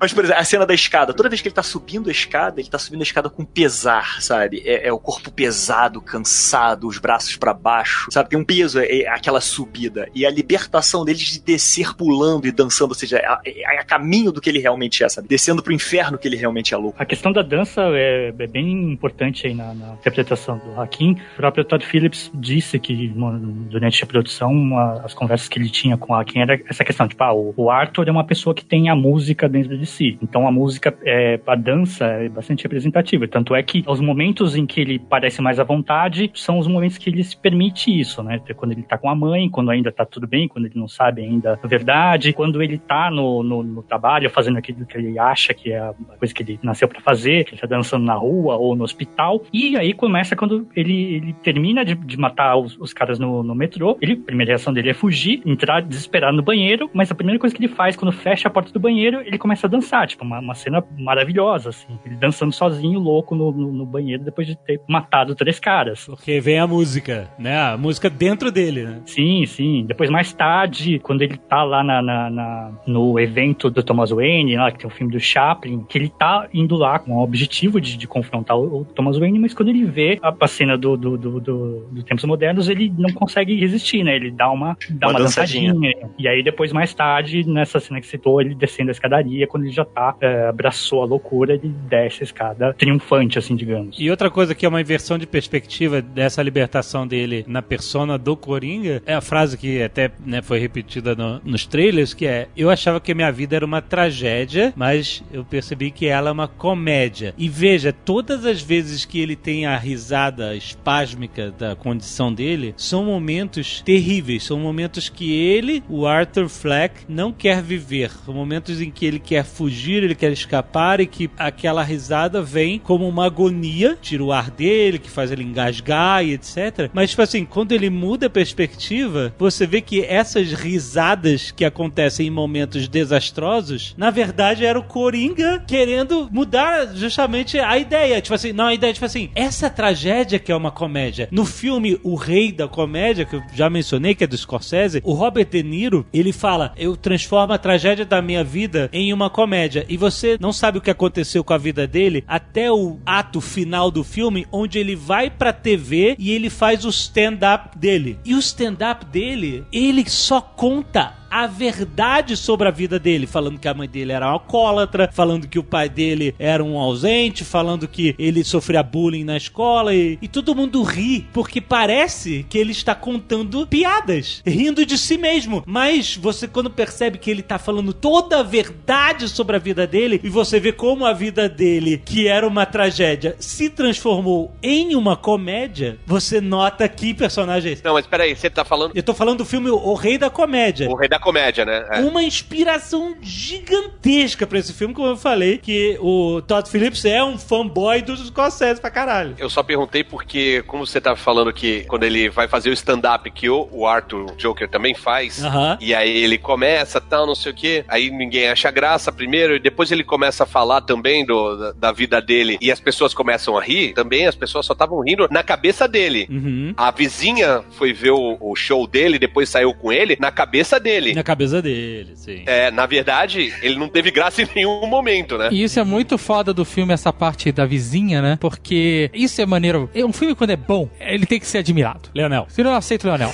Eu não aceito. Aceito. Olha o cara. O cara te trouxe vários momentos em que ele mostra que ele vive esse mundo da lua. Que ele mostra que o cara imagina situações que não acontecem realmente, que acontecem só dentro da cabeça dele.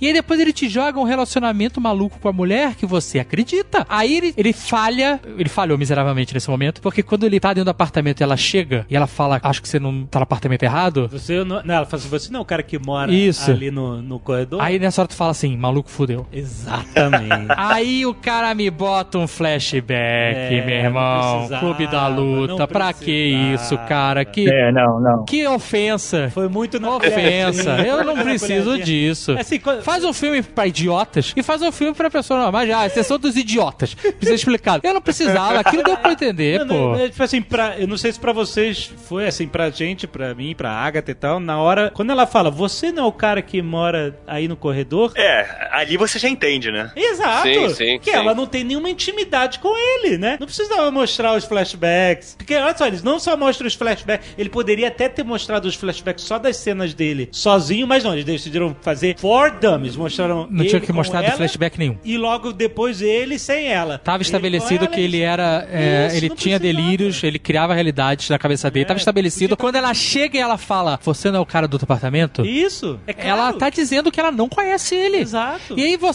monta isso na sua cabeça. E não precisa que o cara te mostre você isso. monta isso. Aí é a falha do filme, entendeu? E aí um detalhe que é legal de ver, que tipo assim, parece que tudo que acontece de bom na vida dele, tudo que ele é, é, é uma fantasia. Uhum. Sabe? Então, tipo assim, parece que. Então mostra que realmente a vida do cara é uma desgraça. Porque tudo que ele. Inclusive deixa uma suspeita no final. Será que realmente ele tava sendo aclamado pelas pessoas? Porque é um momento alegre pra ele. Você Fica meio confuso isso, assim. A gente sabe que ele. Todos os momentos felizes deles não existiram, né? A mulher nunca teve ele do lado. Ele fantasiou tudo aquilo. Uhum. E são as partes boas do filme, né? E é- e é são as interessante- memórias boas, as partes que a gente torce nele, assim, que a gente fica assim, pô, E é- legal.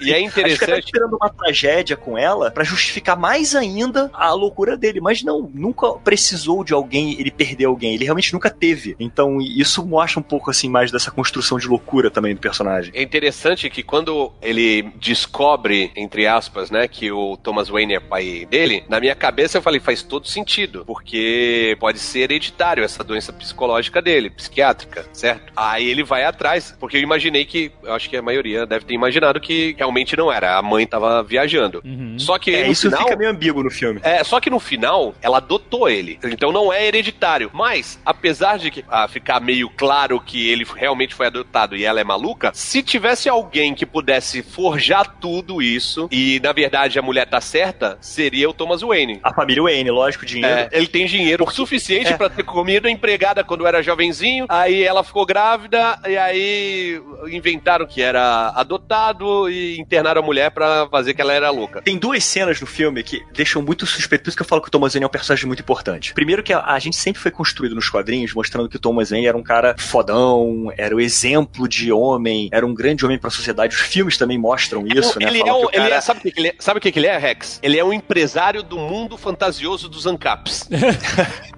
Então, tipo Onde os assim, empresários são bonzinhos, tá ligado? Então eles sempre venderam essa ideia do Thomas Wayne. E aí a gente conhece um Thomas Wayne extremamente arrogante, um cara extremamente rico, um cara que não consegue se ver na posição dos outros, por isso logo chama eles de palhaço, de malucos e afins. E aí você consegue ver que a construção. inclusive, isso pode afetar até a criação do Bruce Wayne, que tem aquela visão de que o pai dele era um cara fodão. Pô, meu pai quis salvar a cidade e foi morto pela cidade. Entendeu? Que é a visão de uma criança, que o pai é sempre o herói. É, mas isso na verdade nunca vai- não muda o Bruce Wayne que a gente conhece dos quadrinhos, por exemplo. Porque como ele é criado pelo mordomo pro Alfred, né? E o pai foi assassinado, e foi vítima, ele nunca vai conhecer. Se bem que o Batman poderia conhecer, né? A verdade, né? Não, depois de... Lendo. É, se bem que nos jornais não tem escrito manchete, Bruce Willis é um escroto. Não tem isso, né? Thomas Wayne, né? Não vai estar escrito isso, né? Não, mas tem assim, tem, tem como depois de assim, velho ele podia- investigar e ver filmagens escrito- do pai na televisão e tudo mais. Não, Isso é ele, possível. ele, ele vê e fala, é fake news. Cara, eu quero ver um filme que o Batman seja o vilão. E seja Mas tipo, olha só. Baixa, Batman chapeiro na embaixada já. Cara, o pai Wall Street do Coringa, daí eu vou ser fã, daí eu só vou falar bem. Então, aí o que acontece? O Thomas Wayne ele acaba sendo importante na história por quê? Primeiro, a gente tem a, a noção, explicam pra gente que ela adotou uma criança e que ela era louca. Você entendeu como isso pode acontecer? Uma pessoa que é bem maluca adotar uma criança? Em Gotham? Isso aí, eu questionei duas coisas quando eu saí do filme. A questão dela sendo, sabe, tendo um histórico de doença psiquiátrica, conseguir adotar. É. A questão de ela abusar tanto do filho que chegou a ter um jornal sobre isso, porque aparece os recortes, e ela recuperar a guarda do filho depois. É, é, é. Fiquei na dúvida com isso. Eu comentei isso com uma pessoa que tem muita experiência em, em direito penal, e ela falou: é, isso acontece bastante. Ah, Nos acontece. Estados Unidos. Então daí eu, Caraca. ok, nisso eu calei a minha boca, porque isso aparentemente, infelizmente, não é fantasioso, cara. Pois é, mas olha só, aí que eu te falo, o que fica a minha dúvida no, no- no Thomas Wayne na história é porque, um, foi o que o Tucano falou e eu também fiquei com essa impressão. Nada impede um cara rico de criar uma história e acusar a babá, inclusive forjar documentos que o filho não é dele, ela adotou a criança. E uma coisa que não é mencionada na história nenhuma vez, ela tinha um namorado que agredia a criança. O que impede, inclusive, que esse namorado não era o próprio Thomas Wayne, que, sei lá, aprisionava a criança, deixava a criança presa ou agredia a criança, entendeu? Mas isso aí tava noticiado no jornal, cara. Não, Não, sabe, tava noticiado tipo, que ela tinha um namorado. Não, sim, mas assim, é possível um cara rico forjar isso, entendeu? Pra criar, sustentar uma ideia de que. Porque tem uma cena no filme que ela tem uma foto da mãe muito nova e atrás tá assim: o seu sorriso sempre foi lindo, ou você tem um sorriso lindo, e é assinado mas com a mesma letra da mãe. Eu acho que isso aí a mãe escreveu pra ela mesma, cara. Ou Tipo, então a mãe nunca mentiu, entendeu? Fica ambíguo esse final, entendeu? É, não, não, mas Rex, isso, esse negócio do namorado agre- é, abusar da criança, agredir, etc., isso sugere um convívio social e que o Thomas Wayne, no mundo dele de rico, jamais teria com ela depois de ter filho, entendeu? Mas assim, também não tira o fato que talvez realmente o filho tenha sido dele, entendeu? Mas eu acho que eu fico na dúvida se ela realmente teve ou não esse caso com o Thomas Wayne. Fica Porque- na dúvida, fica na dúvida. É, mas ela pode ter escrito TW. Ela pode ter escrito, ela era louca. A pessoa que tem é, esquizofrenia, ela tem essa imaginação, imaginar coisas que pra ela é, é completamente verdade, sacou? Ou não foi imaginação, foi uma forja de documento, entendeu? Fica ambíguo Sim, isso. sim. Mas É uma- eu, é eu uma- achei é uma que, opção. que era a letra dela naquela foto. A gente não viu a letra dela escrita em nenhum lugar antes. Viu? Tinha uma carta. Tá na carta, na carta, tem razão. Mas a carta não dava pra ver, não deu pra parar pra ver direito. Tem que ver de novo pra gente perceber. Tem que ver de novo pra poder comparar. pra comparar a letra, mas é uma boa dica, né? Você vê a letra dela na carta, dá pra dar uma comparada. Can you introduce me as Joker? Esse filme funcionaria perfeitamente sem a presença do Bruce Wayne. Eu acho que ele não precisava ter ido na casa ver o irmão, apesar de eu entender. Ele achava que o- ele foi lá ver o, o Thomas, e aí ele achou o Bruce Wayne, e aí falou: Esse moleque é meu irmão, interagir com ele, meter meus dedos imundos na boca dele. Que nojo. Cheio de germes. Mas você sabe o que é isso, né? Fanservice. Ah, olha aí o problema do fanservice. Isso. Não dá, não dá munição pro cara. Mas é assim. Ele tá obcecado com esse negócio de É, o francês. Leonel só tá esperando esse gancho pra falar alguma coisa. Não faz isso. E a morte do Thomas Wayne, Isso eu achei desnecessário. a gente tava discutindo isso, né? Eu e a Zagal. Cara, eu achei breguíssimo. Brega, isso, é a mesma cara. coisa que explicar, eu achei explicar a muito imaginação bom, dele. cara. Não, mas Não, não, não, não é. Sabe por que eu achei bom? Porque a gente passa a vida inteira ouvindo, lendo nos quadrinhos, quem acompanha Batman sabe disso, que sempre teve esse questionamento, que o motivo de existirem vilões é porque existe um Batman. Que isso, cara? Tá maluco? O Batman nasce por causa de um crime. Olha só, o Batman nasceu de um crime. Tô falando dos grandes vilões do Batman vieram como resposta ao Batman, entendeu? O Batman, quando ele foi criado, ele combatia gangsters. Depois você veio vilões maiores, é aquela coisa da escalada. Veio Coringa, Pinguim, Charada, Crocodilo, Bane. Veio-se uma conquista por Gotham e o único protetor sendo o Batman. E esse filme mostra que o Coringa que se criou, se criou-se um Coringa que se criou um caos, que se explodiu em uma cidade, e isso fez se gerar a necessidade de você ter alguma coisa para combater isso. Não, discordo. O caos já estava instaurado, o Coringa era um elemento do caos que não tem fator nenhum com a morte dos, da família Wayne. Uma coisa é o caos espalhado, outra coisa é o Coringa que virou um centro desse caos. Não virou, não virou centro. Os protestos não eram por causa do Coringa. Não tinha nada a ver uma coisa com a outra. momento, não. Não, não era por causa do Coringa. O Coringa virou um símbolo, entendeu? As pessoas estavam usando máscara de palhaço. O Wayne chamou as pessoas de palhaço. O Simba era o palhaço por conta do Wayne. Não É, era por causa eu do, achei- Joker. Sim, mas foi por causa de um palhaço que matou o Playboy. É, porque entendeu? matou, matou- gente é, rica, é matou a sociedade, pessoas importantes. Então veio uma reação das pessoas que estavam sofrendo aos yuppies, aos ricos. Eram três mulheres que trabalhavam na empresa Wayne, entendeu? Eram ricos, pessoas de família, sabe? Então isso foi uma reação. Ele virou um V de vingança. O meu problema é real, né? Nem ter a morte do É. Wayne, ali no- dos pais do Bruce Wayne, no beco. Isso faz parte da história. E tudo bem. O meu problema é real mesmo. Cara, os- eles saírem do cinema fugindo. E primeiro, cadê a porra do Alfred? Vai tomar no cu também, né? Eles saíram no meio do cinema, cara. Mas o cara é o motorista e foi tomar cachaça? É isso? Ele tinha que ficar com o carro parado em frente. Talvez o Alfred assim, Gente, venha daqui a- a duas mas horas. peraí, o Alfred entendeu? teve- já teve 72 mortes dos pais do, do Batman e nenhuma o Alfred estava lá. É, é. Faz parte. Quero levantar uma questão importante que aqui é: talvez o Alfred tivesse de acordo aí com o que. Ele virou o rei da, da casa, né? A grana era do Bruce, mas quem é que usufruiu dessa grana toda? Porque o Bruce, quando fez, sei lá, 16, 18 anos, Ó, sabe o que eu vou falar pro senhor, senhor Azagal? Alguns homens só querem ver o mundo pegar fogo.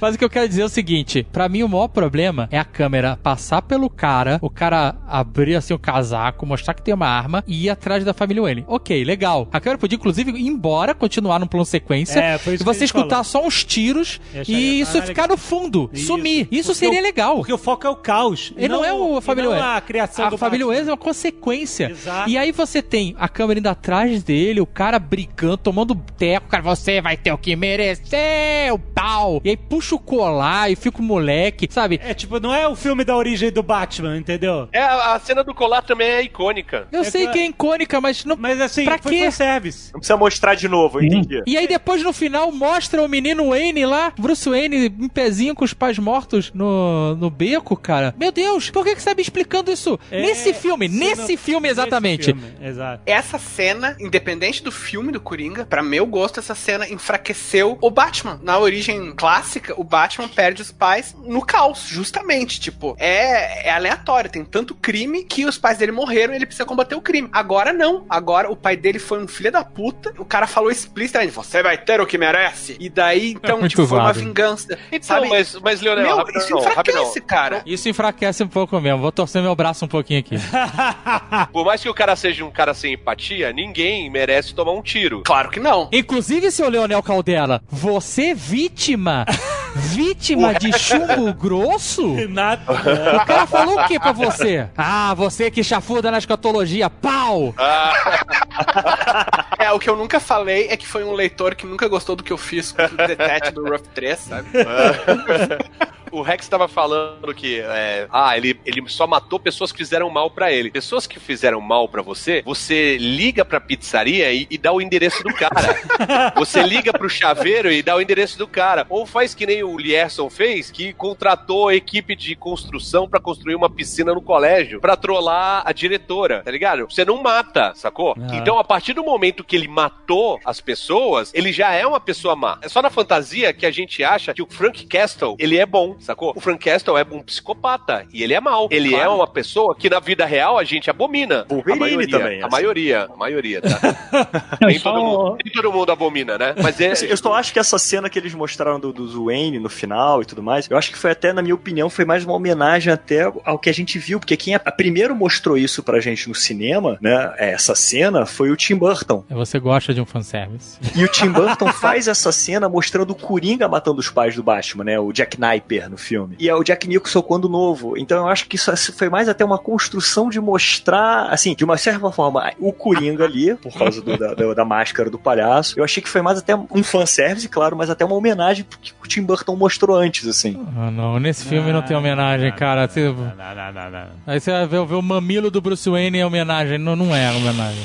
cara. É só você fazer o seguinte exercício, assim, esquece é, é, mitologia de Batman, esquece o que você espera, esquece os outros filmes que já tiveram antes. Pensa só nesse filme assim. Faz alguma diferença para o filme, para a trama, Não. É. ter a presença do Bruce Wayne ou ter o assassinato no final de ser mostrado em detalhes? Não. Não faz a menor diferença. Pra, Nenhuma. pra trama, não faz. Por isso que poderia ser um negócio do background, entendeu? É, então, tipo, então é fanservice. Não, não, não... Foi, foi fanservice puro. Esse filme ele poderia existir totalmente sem ter Bruce Wayne. Poderia, tô dizendo. Se você eliminar os momentos Bruce Wayne do filme, muda alguma coisa? Bruce Wayne ou Thomas Wayne? Bruce Wayne. Bruce Wayne, não. Gente, aí a gente vai entrar na teoria do, da razão pro Leonel, que fala assim: ah, não é um filme do Coringa, é um filme do Arthur. É um filme do Arthur, caraca. Se você tira o Bruce Wayne, você tira o Thomas Wayne. Não, você não Não, tira não, o Thomas. Você não tira o Thomas, tá, tá reagindo, tá nervoso. Tô, lógico. Não, cara, tá tudo bem. Não, cara, eu acho assim, ó, chama esse filme de um palhaço muito triste numa gota muito louca, vai ficar muito melhor. Não, não é, porque nem é palhaço, cara. O cara é um trabalhador. Trabalhador que perdeu a razão.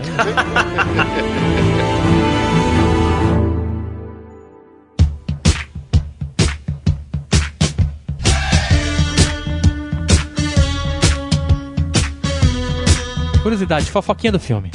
o, você vê que rolou estresse entre o Robert De Niro e o Joaquim? É, eu vi isso. Mas em que parte isso? Porque eles interagem tão pouco durante o filme. Então, mas o filme, Cena não, interage em vários momentos, né? Momento, principalmente o final do filme, inclusive, é, né? É, no início também, na viagem dele. Não, Mas, o é, final foi- e aquela foi- parte foi- da imaginação dele. O, Não, foi, não, não foi durante as filmagens, foi antes, foi durante a produção. Ah, o De Niro, ele gosta de fazer a leitura do roteiro com o elenco. Juntar a galera numa sala, pessoal de moletom, chinelo, sabe qual é? E o, o Joaquim, ele é o cara, tipo, não, vamos ver que rola, não, não tem essa de... Romário? Vamos ser. O, o Joaquim não treina. Joaquim não treina. E ele não queria fazer a leitura, e o, e o Danilo falou, não, eu só faço se for com a leitura, ele tem que vir aqui, ele é um ator, ele tem que fazer a leitura com, com todo mundo. Ele falou assim: Eu sou a porra do Robert De Niro. Exato. Ele vai ler essa merda desse roteiro. Ele vai ler até bula de remédio se eu mandar, né? E, aí, E aí- no final ele foi a contragosto e nem leu direito, ficou lá Muxoxo, falava, é, balbuciava. ficou balbuciando as, as, as falas dele. E aí depois teve uma. Depois que, que, que rolou tudo isso, a, o, o De Niro chamou ele pra uma reunião no escritório dele. E ele falou assim: não, não, não vou, tem que ir embora, tal, não sei o quê. Ele ficou zoado da cabeça depois que ele, ele foi. Aqui não é, fa- não é fácil, não, Não é é de fácil. hoje. Mas ele, ele ficou se sentiu agredido de ter que ter lido o roteiro. Ele ficou mal da cabeça. Aí ele falou, aí o Denil chamou ele e falou: Garoto, vamos, vamos conversar só nós dois aqui, tudo bem? Pô, imagina isso, meu irmão. Robert De Robert ele fala pra mim ler, eu leio qualquer coisa, ler a Bíblia inteira. Eu leio pra ele a Bíblia, fazendo as vozes. Não, precisou o Todd Phillips virar pra ele e falar assim: não, você tá maluco, é o Robert De Niro, vai lá, mano, vamos lá. É o Robert De Niro, seu- o, tipo, o Joaquim Phoenix é fã do Robert De Niro, ele é o, o- o ator americano que ele mais gosta. E aí o, o Robert De Niro falou, eu quero ler aquilo, não, meu amigo. Aí beleza, aí ele foi, leu e foi contra gosto, aí o, o De Niro falou isso, vamos ter uma conversa aqui e tal. Ah, não, tô zoado aqui, tô me sentindo mal, vou embora, não, não consigo sair nem conversar. Aí o Robert De Niro, esse foi o momento que eu queria da minha vida, o Robert De Niro chegou, deu um beijo na bochecha dele, máfia, e falou assim, deve, ter dado aquele tapa na cara, aquele tapa carinhoso, sabe? não, ele deu aquele tapinha carinhoso assim, deu um beijo na bochecha e falou assim: vai ficar tudo bem, garoto. Então eu queria saber a vida, cara. O Robert De Niro me dando um beijinho na bochecha, dando tapa assim, falou: vai ficar tudo bem? Caraca, que É, não, é moleza não, cara. O cara aí com uma vida de carreira tendo que aturar a maluquice de Joaquim Fênix. O Todd Phillips diz que quando ainda em conversas com o Joaquim, porque o- diz o Todd Phillips que escreveu o roteiro pensando já no, no Joaquim Phoenix, né? E aí diz que durante a produção tal, tentando convencê-lo a, a participar, diz que o Todd Phillips virou pra ele e falou assim: não, a gente vai fazer um heist movie, um filme de assalto. E aí o Joaquim Phoenix falou assim: já tinha lido o roteiro? Não, você tá maluco? Não tem, quase não tem ação aqui. Não, não, a gente vai lá chegar na Warner e a gente vai levar 55 milhões de dólares pra fazer o que a gente quiser. Esse é o assalto. Muito bom. Caraca, maluco. Pô, funcionou. Saíram de lá com 240 e poucos milhões. E, no, e bateu recorde aí. É. Bateu recorde. No primeiro final de semana, telefone do Joaquim Fênix e do Todd Phillips deve ter tocado de executivo da Warner. Como é que a gente vai saltar a continuação? Como é que vai ser a história agora? Coringa no, Coringa no hospício. Que valia pra continuação? Nossa, imagina as ideias. Já tá. É, imagina as ideias dos produtores. Personagens. Vamos botar ele dentro do asilo Arca e a gente bota cada cela, a gente bota o espantalho, o charada, o pinguim, o cara que come peixe, sei lá, vamos botar real, o pinguim real. Imagina, cara, o pesadelo que deve estar vindo esses caras agora, Yeah. tendo que falar não pra esse caminhão de dinheiro pra essas ideias, ideias malucas. Exatamente. Ou eles estão oferecendo um outro filme de vilão ou de herói nessa pegada pro Todd Phillips, porque o filme entregou. entregou. Eles, entregou. Sim. Tipo assim, pra uma Warner que vinha sofrendo, né? E, e esse aí funcionou, Tomara, maluco. Então os tomara. caras, meu irmão, o que, que você quer fazer agora? Quer fazer Homem Elástico real? Como é que é o Homem Elástico real? O cara brocha e procu- procura de uma prótese? que porra de Homem Elástico real, porra, Jovem Nerd? Pô, Plastic Man é um vilão foda, cara. É um, é um herói foda. Herói, Maneiro. herói. Ué, o que, que- como é que você vai fazer um homem elástico na vida real? Um cara brocha que fica dando surra de pica mole na... Que porra é de é não, não. Tem dois homens. Tem um homem elástico, que é um detetive que se alonga, ele toma tipo um produto químico, ele se alonga em algumas partes do corpo, que é o Elongate Man, e tem o Plastic Man. Ah, não. Elongate Man? Que isso, cara? Penis Stretcher? Que porra é essa? Caralho, eu não quero ver esse filme. Ah, sei lá, vão dar a origem do Dark Side pra ele. Não, aí fica é loucura. Dark Side é foda. Tem que ser uma parada mundana. Não, já, a DC já tá fazendo o Assim, filme do. ó, eu já falei, meu. Deuses. Vai ser assim, cara. Vai ser Erin Brockovich, mas a personagem Nossa. principal vai ser a Arlequina. Caraca. Sabe o que ele pode fazer? Joque, ele pode fazer o charada. Charada é legal, hein? Psicopata, pista. Eu... Um filme do Charada ia ser do caramba, cara. E aí ele traz, sabe quem? Se fosse um filme do Charada na pegada dos Jogos Mortais, É, com o Ben do Lost, cara. Eu sempre quis ver o Ben do Lost com charada. Caraca, é bem, é bem- é bem isso. Pega o, roteiro do- dos Jogos Mortais e bota a charada. É exatamente isso. É, Você sabe o que, que é isso, né? Se eles fizerem isso, você sabe o que, que é, né? Fanservice. Essas ideias merda que eles estão recebendo aí todo dia dos produtores, gente. A gente, nós estamos os produtores fodas aqui, né? Can you introduce me as Joker? Vocês falaram do Todd Phillips. Eu queria dar um parabéns. Eu já fiz isso no Chernobyl. Antes de, de fazer esse filme, ele fez o Se Beber Num Case 1, 2, 3 e aquele Project X, que é daquela festa. Parabéns pra ele, viu? Então É, a gente sim. pode aguardar o Coringa 2 aí mesmo. um Coringa muito louco. E olha só, e olha só, Tucano, ele fez War Dogs, que introduziu ao mundo Ana de Armas. Olha aí, Tucano. Olha aí. Olha, a voz do Tocano chegou a tremer, maluco. Vocês viram? Olha aí, teve um silêncio. Um patrimônio da humanidade. O que eu gostei de ver no filme foi os easter eggs. Eu achei bem bacana como eles colocaram alguns ali. O quê? Você vai falar do Batman no espelho do Coringa? Vai ser que vai cair agora, vai cair. Prepara de rua. Não, não.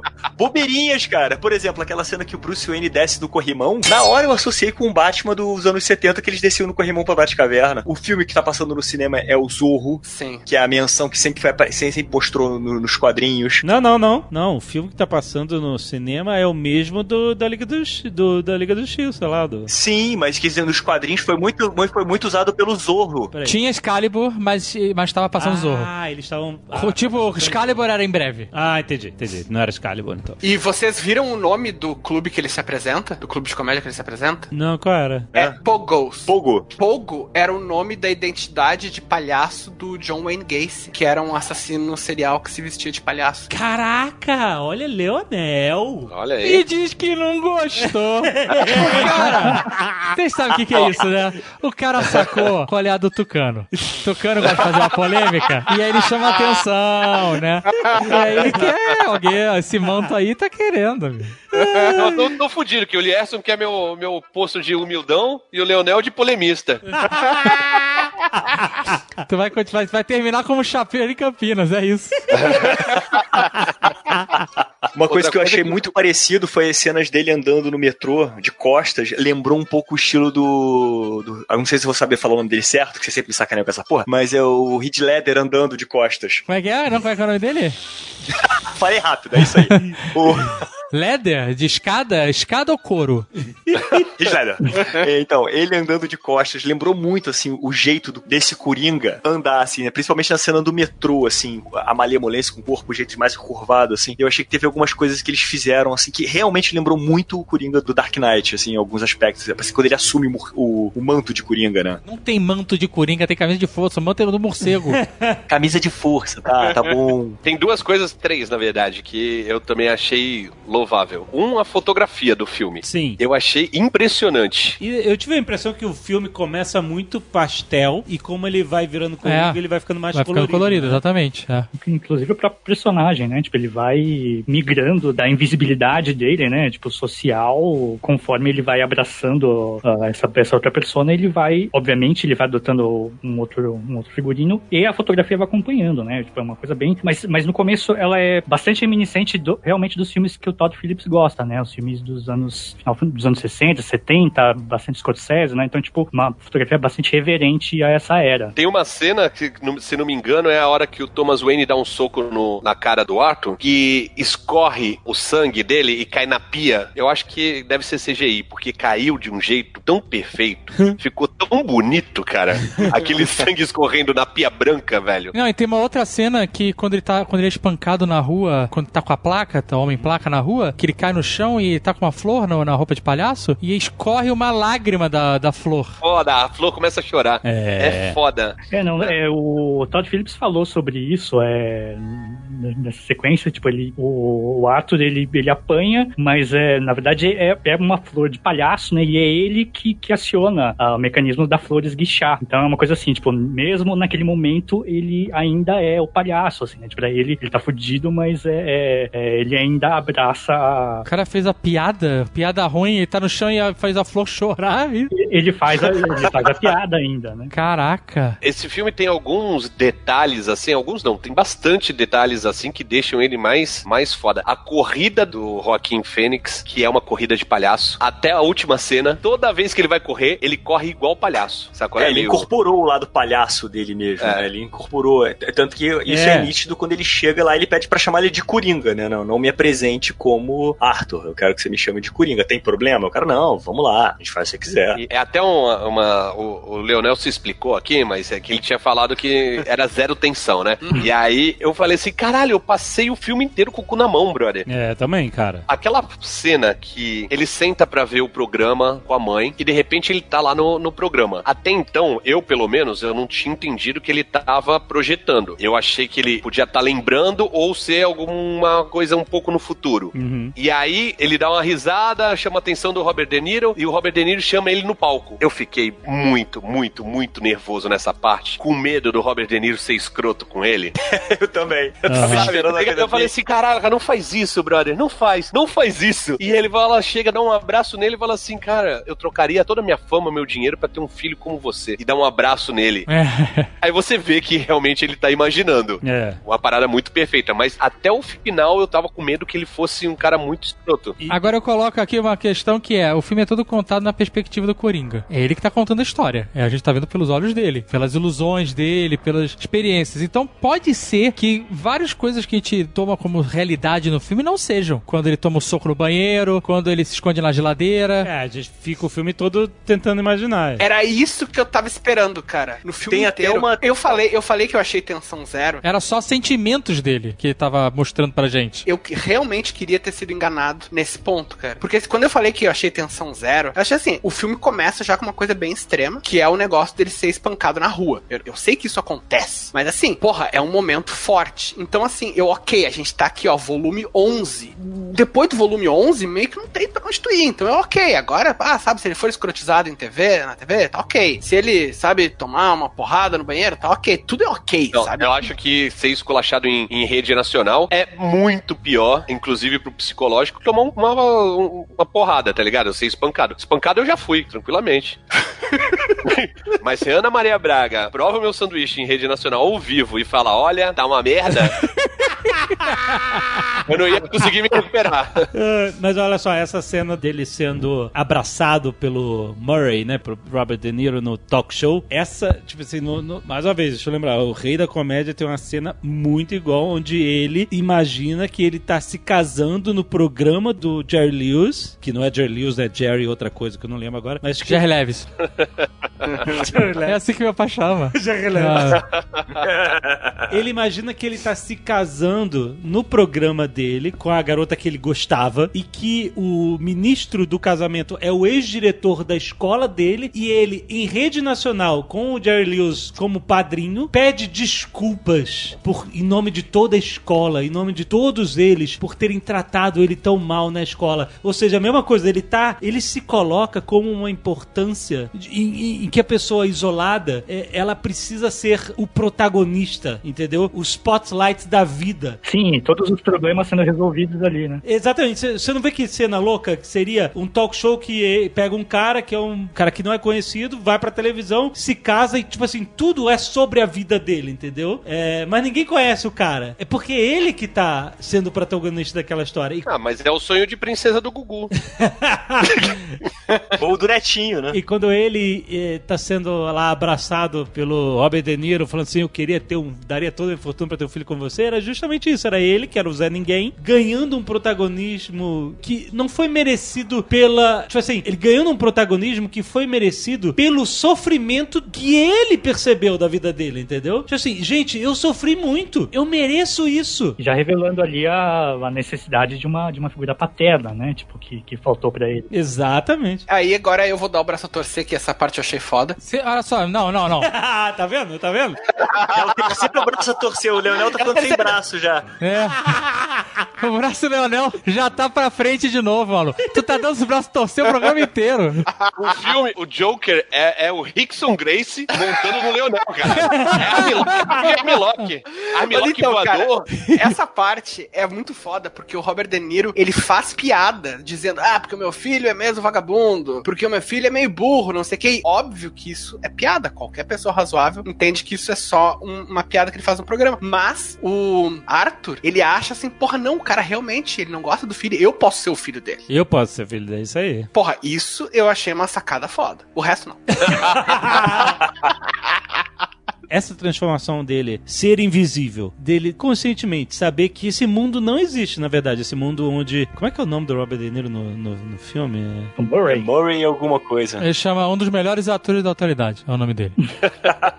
Murray Franklin? Essa parada do Murray Franklin. Murray Franklin, isso mesmo. O Rex. O Rex você pegou a resposta em Ah, eu- Campinas. Fui, fui no Google, vai ter certeza. Google, o Google do Rex tá marcando Campinas na localização. Quer explicar com essas. Não, jamais. Pergunta pro Leonel. Can you introduce me as Joker? No filme a gente vê o Arthur apanhando o filme inteiro, né? A gente começa vendo o cara ser espancado, depois ele no metrô outra vez. Ele, não, ele começa a ser espancado por crianças, que é uma loucura do cacete, né? Um monte de crianças rouba a placa dele, na cara dele com a placa, leva ele no beco da porrada. Pessoal, É porque criança pessoal é da caixa pessoa baixa. Pessoal da caixa baixa.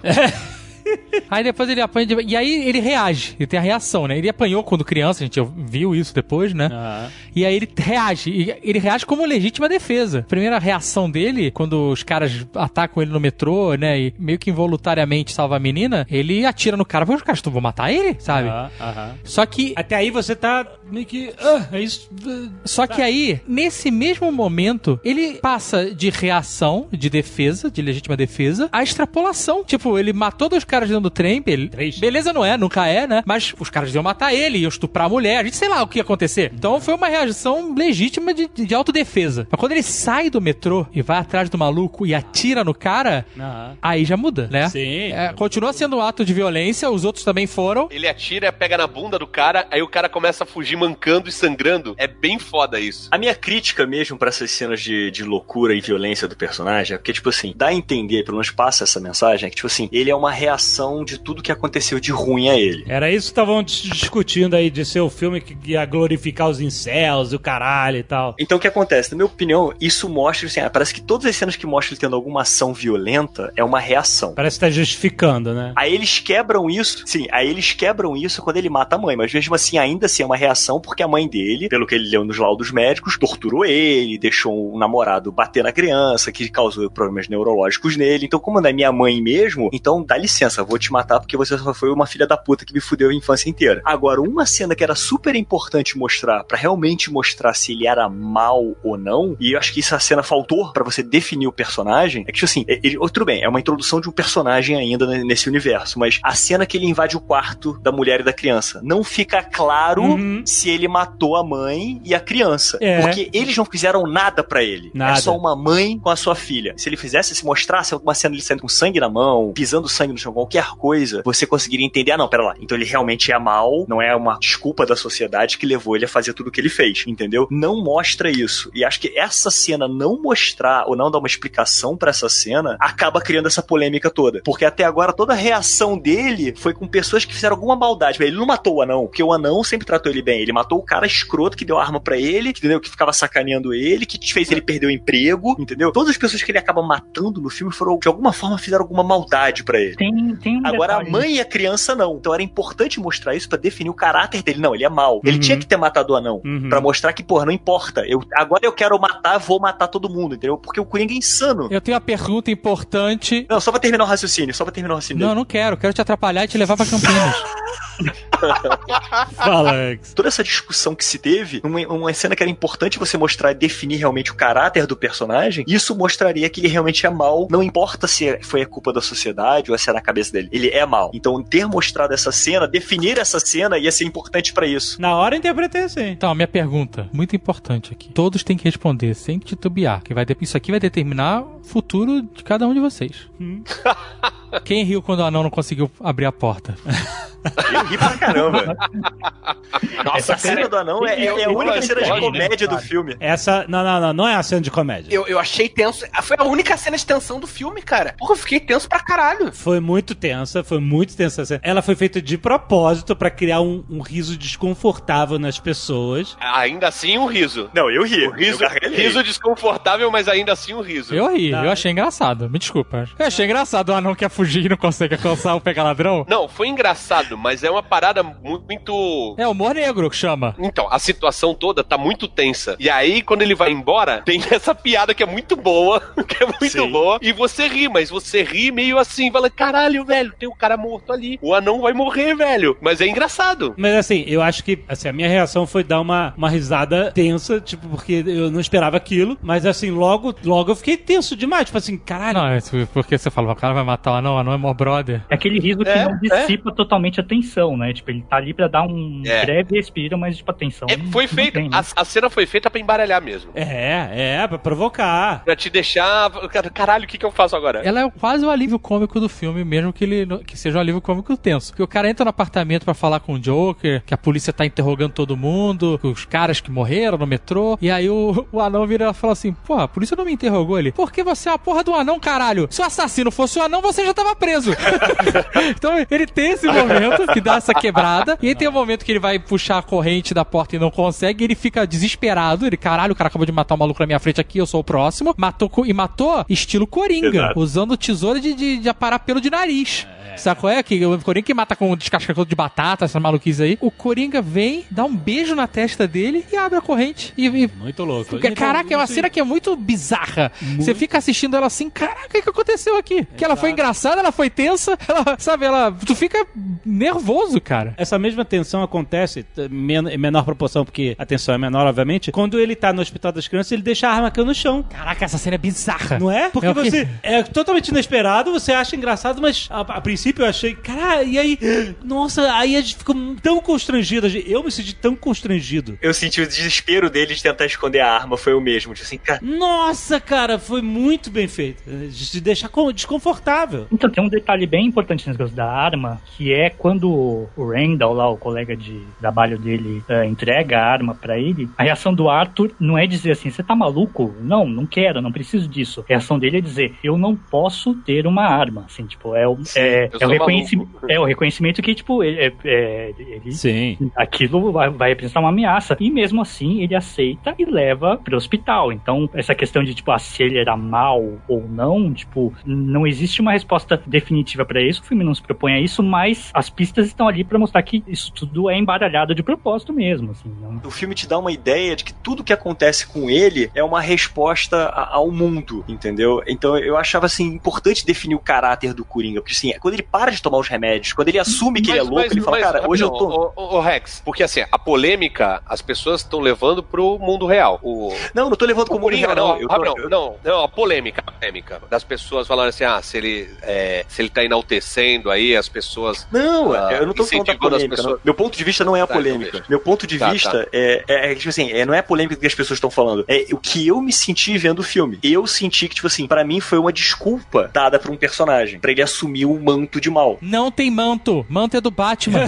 Caceta, o colete de. a- Quando ele assumir a loucura. Mas quando ele mata o Murray, cara. é- Ah, não, o Murray também é, humilhou ele publicamente. né? Humilhou, eu tô falando assim, eu acho que não, porque se o Coringa mas- que a gente mas, é- conhece é... um cara que ele, ele é um agente do caos, sabe? Ele tá Só que assim, cagando se a é- pessoa a- é boa má, É, mas, mas é, se a nesse pessoa fez alguma coisa pra assim, ele. Ele não é um não. agente. Uma pessoa- filme, ele é uma vítima do caos, cara. Ele, ele não é agente de nada. Ele é simples, ele é levado a cada ponto do filme, ele é levado. Inclusive, Então, ele, mas- a única mas, vez Leonel- que ele toma uma decisão, que é quando ele vai se matar, essa decisão é tirada dele pelo Robert De Niro, porque ele, tipo assim, ele tava, quando ele tava dançando na escada, ele tava dançando com a decisão de se matar. Que, inclusive, uma coisa, né? Tipo, a pessoa tá muito deprimida, fica feliz de vez em quando, pode ser um sinal de, de que tá com risco, né? E daí ele, essa decisão é tirada. Ele não é um agente do caos. Ele Então, é um, Leonel, mas ele não é um agente do caos, porque esse é um, ele é um, é um filme de origem e mostra como ele se tornou, a partir daquele momento, ele se torna o Coringa que a gente conhece, que é um agente do caos. Até então, entre aspas, vítima da sociedade. Eu acho que não, eu discordo. Eu acho que ele não é agente do caos, nem vai ser, porque eu espero que nunca tenha uma continuação. Eu espero, Joaquim, não aceita, você não precisa disso.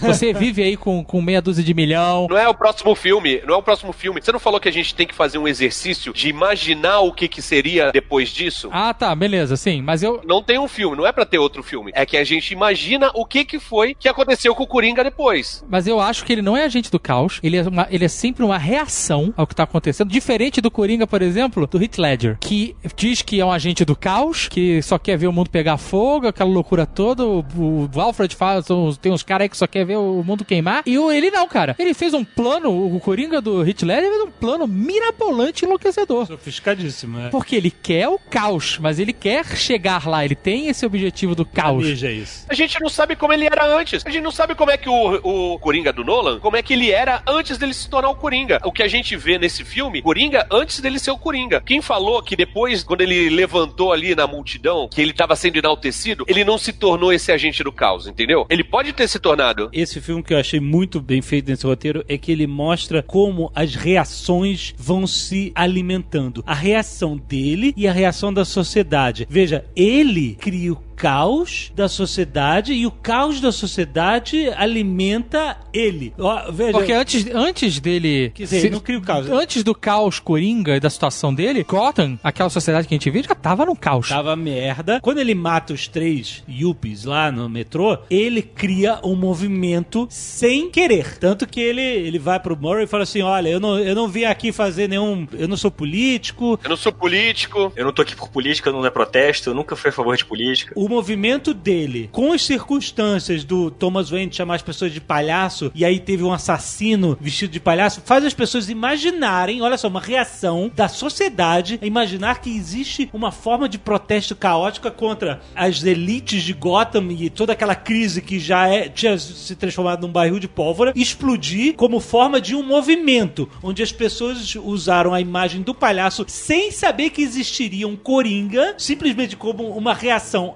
a toda ao barril de pólvora que a sociedade estava, personificado no Thomas Wayne chamar as pessoas de palhaços, e aí de repente aparece um justiceiro, entre aspas, que tomou uma atitude contra a elite de Gotham. E aí de repente isso vira um movimento, e esse movimento vai criando a persona que ele vai se tornar, que ele fala que não é político, mas ele olha a foto da máscara do palhaço no jornal e ele faz o dentinho, e ele vê o cara no táxi com a máscara e ele dá aquele sorriso de satisfação. Gotham acha a identidade identidade do seu protesto no Coringa, nas reações do Coringa que ele nem planejava ter, e o Coringa acha a identidade dele nas reações que Gotham não pretendia ter. Leonel, isso é incrível para um roteiro, cara. Não, cara, isso é uma análise muito legal, me entusiasmou.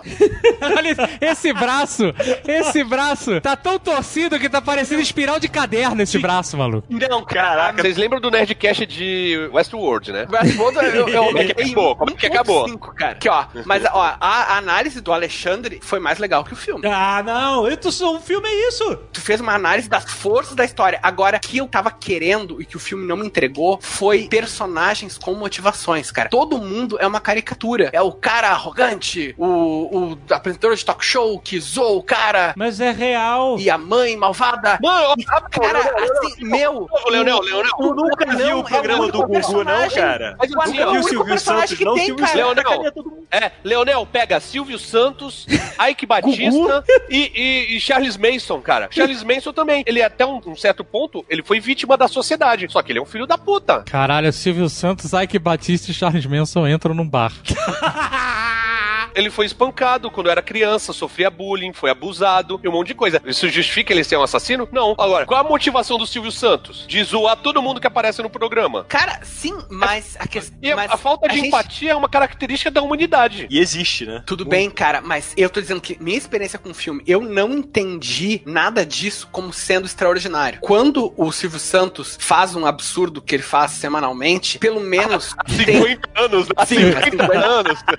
E só agora nego descobriu que ele é um filho da puta. pelo menos tu tem algumas pessoas, pelo, sei lá, pelo menos no meu círculo de pessoas que eu convivo, tu consegue ter um- uma reação de humanidade, de empatia. Tipo, porra, isso aqui não tá certo. O o filme. Silvio Santos? O Silvio Santos? Sim, sim. O Não, filme. ah, só, só se tá, fala cara. mal do Silvio Santos nos últimos dois anos. Eu Porque até entendo, então ele era, ele era o ídolo. Ele faz isso há muito tempo. Tá, eu vou, eu vou fazer, cara, eu vou fazer uma comparação. Só que era idiota, engraçado antes. vai Era entender. engraçado antes. Agora imagina, Tá, cara. o filme se passa em 1981. Eu entendo, cara. Eu vou fazer uma comparação idiota, mas tu vai entender. Se eu tô vendo Star Wars, o Luke olha pra lá e tem dois sóis que sobem. Se o Luke não tem nenhuma reação de caralho, são dois sóis, eu vou pensar, ok, é normal ter dois sóis nesse mundo. Isso não é, eu não devo prestar atenção nisso. Isso não é um dado importante para o personagem. Pode ser pra construção do universo, mas não é pro personagem. Se vem um personagem e fala uma coisa tipo, que eu sei que existe na vida real, mas que diz, ah, pobres são palhaços. Ou se vem yuppies que começam a espancar um cara do nada no metrô. Ou se vem um apresentador e fala absurdo e começa a zoar o cara por nada também. E ninguém tem nenhuma reação, não tem, o filme não me entrega nada emocional. filme- o- o eu entendo passa, que isso é Leonel. normal, cara. Eu entendo que isso é normal. Então eu tô dizendo, ok, isso aqui é o, o baseline, isso aqui é o normal. Eu vou reagir a partir disso. Precisa ser uma coisa mais extrema do que isso pra eu ter alguma reação. Porque eu só vou reagir ao que os personagens reagem. O Luke acha dois sóis subirem, normal. Cassélia também. Mas ele acha uma espada laser extraordinária. O que, que eu entendo? Uma espada laser é extraordinária nesse mundo e dois sóis são normais. Só que o filme do Joker só me entrega o normal. Todo mundo acha tudo normal, então eu achei também. Me desculpa, discordo. O anão, o anão fica chocado quando ele mata o maluco com a tesoura de cortar pelo de nariz. O anão, ele fica, ai meu Deus do céu, ele fica no cantinho da pena do anão, cara. Queria tanto dar um abraço no anão.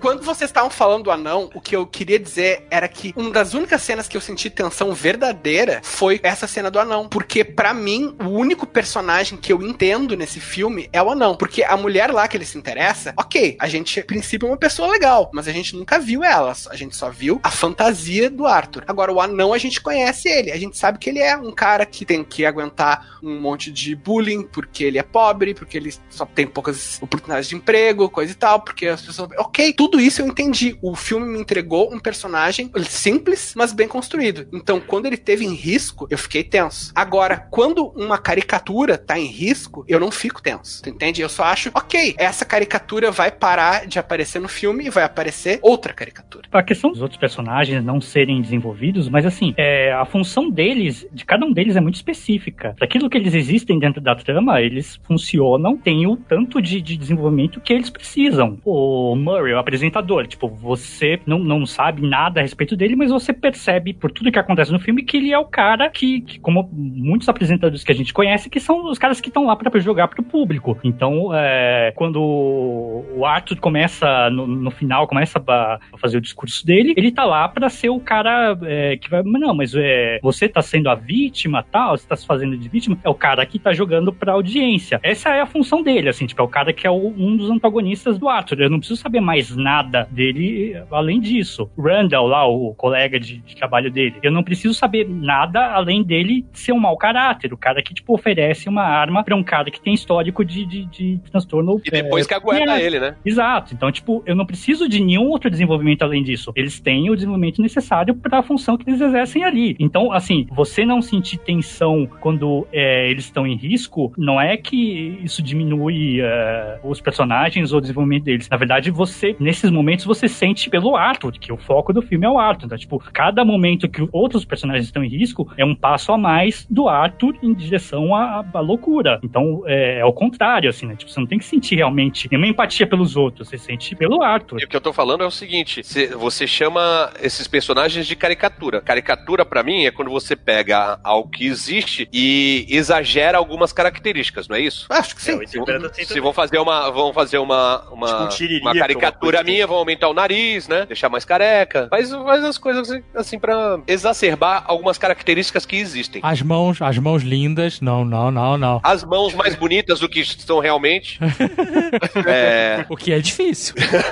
e aí, no caso dos personagens, no meu entender, no meu ver, eles não são caricaturas. Eles são personagens meio que realistas. Porque assim, você acha personagens mais exacerbados fora um Datena, um Gugu. O Gugu, nos anos 90, forjou, forjou uma entrevista com o PCC em troca de audiência, sacou? É uma parada, é uma parada assim, tipo, que dentro da realidade do filme se encaixaria tranquilamente, sacou? Você teve lá o candidato, não sei se é o prefeito de Curitiba, que falou que tava com vontade de vomitar porque não gosta de cheiro de pobre. É verdade. É, é verdade, ele falou isso, tá falou. noticiado. Tem um maluco em Minas Gerais que tava indignado que o salário líquido dele era de 24 mil e que era um absurdo que ele não conseguia viver daquele jeito, sacou? Então, a realidade parece caricatura dos personagens desse filme e não o inverso.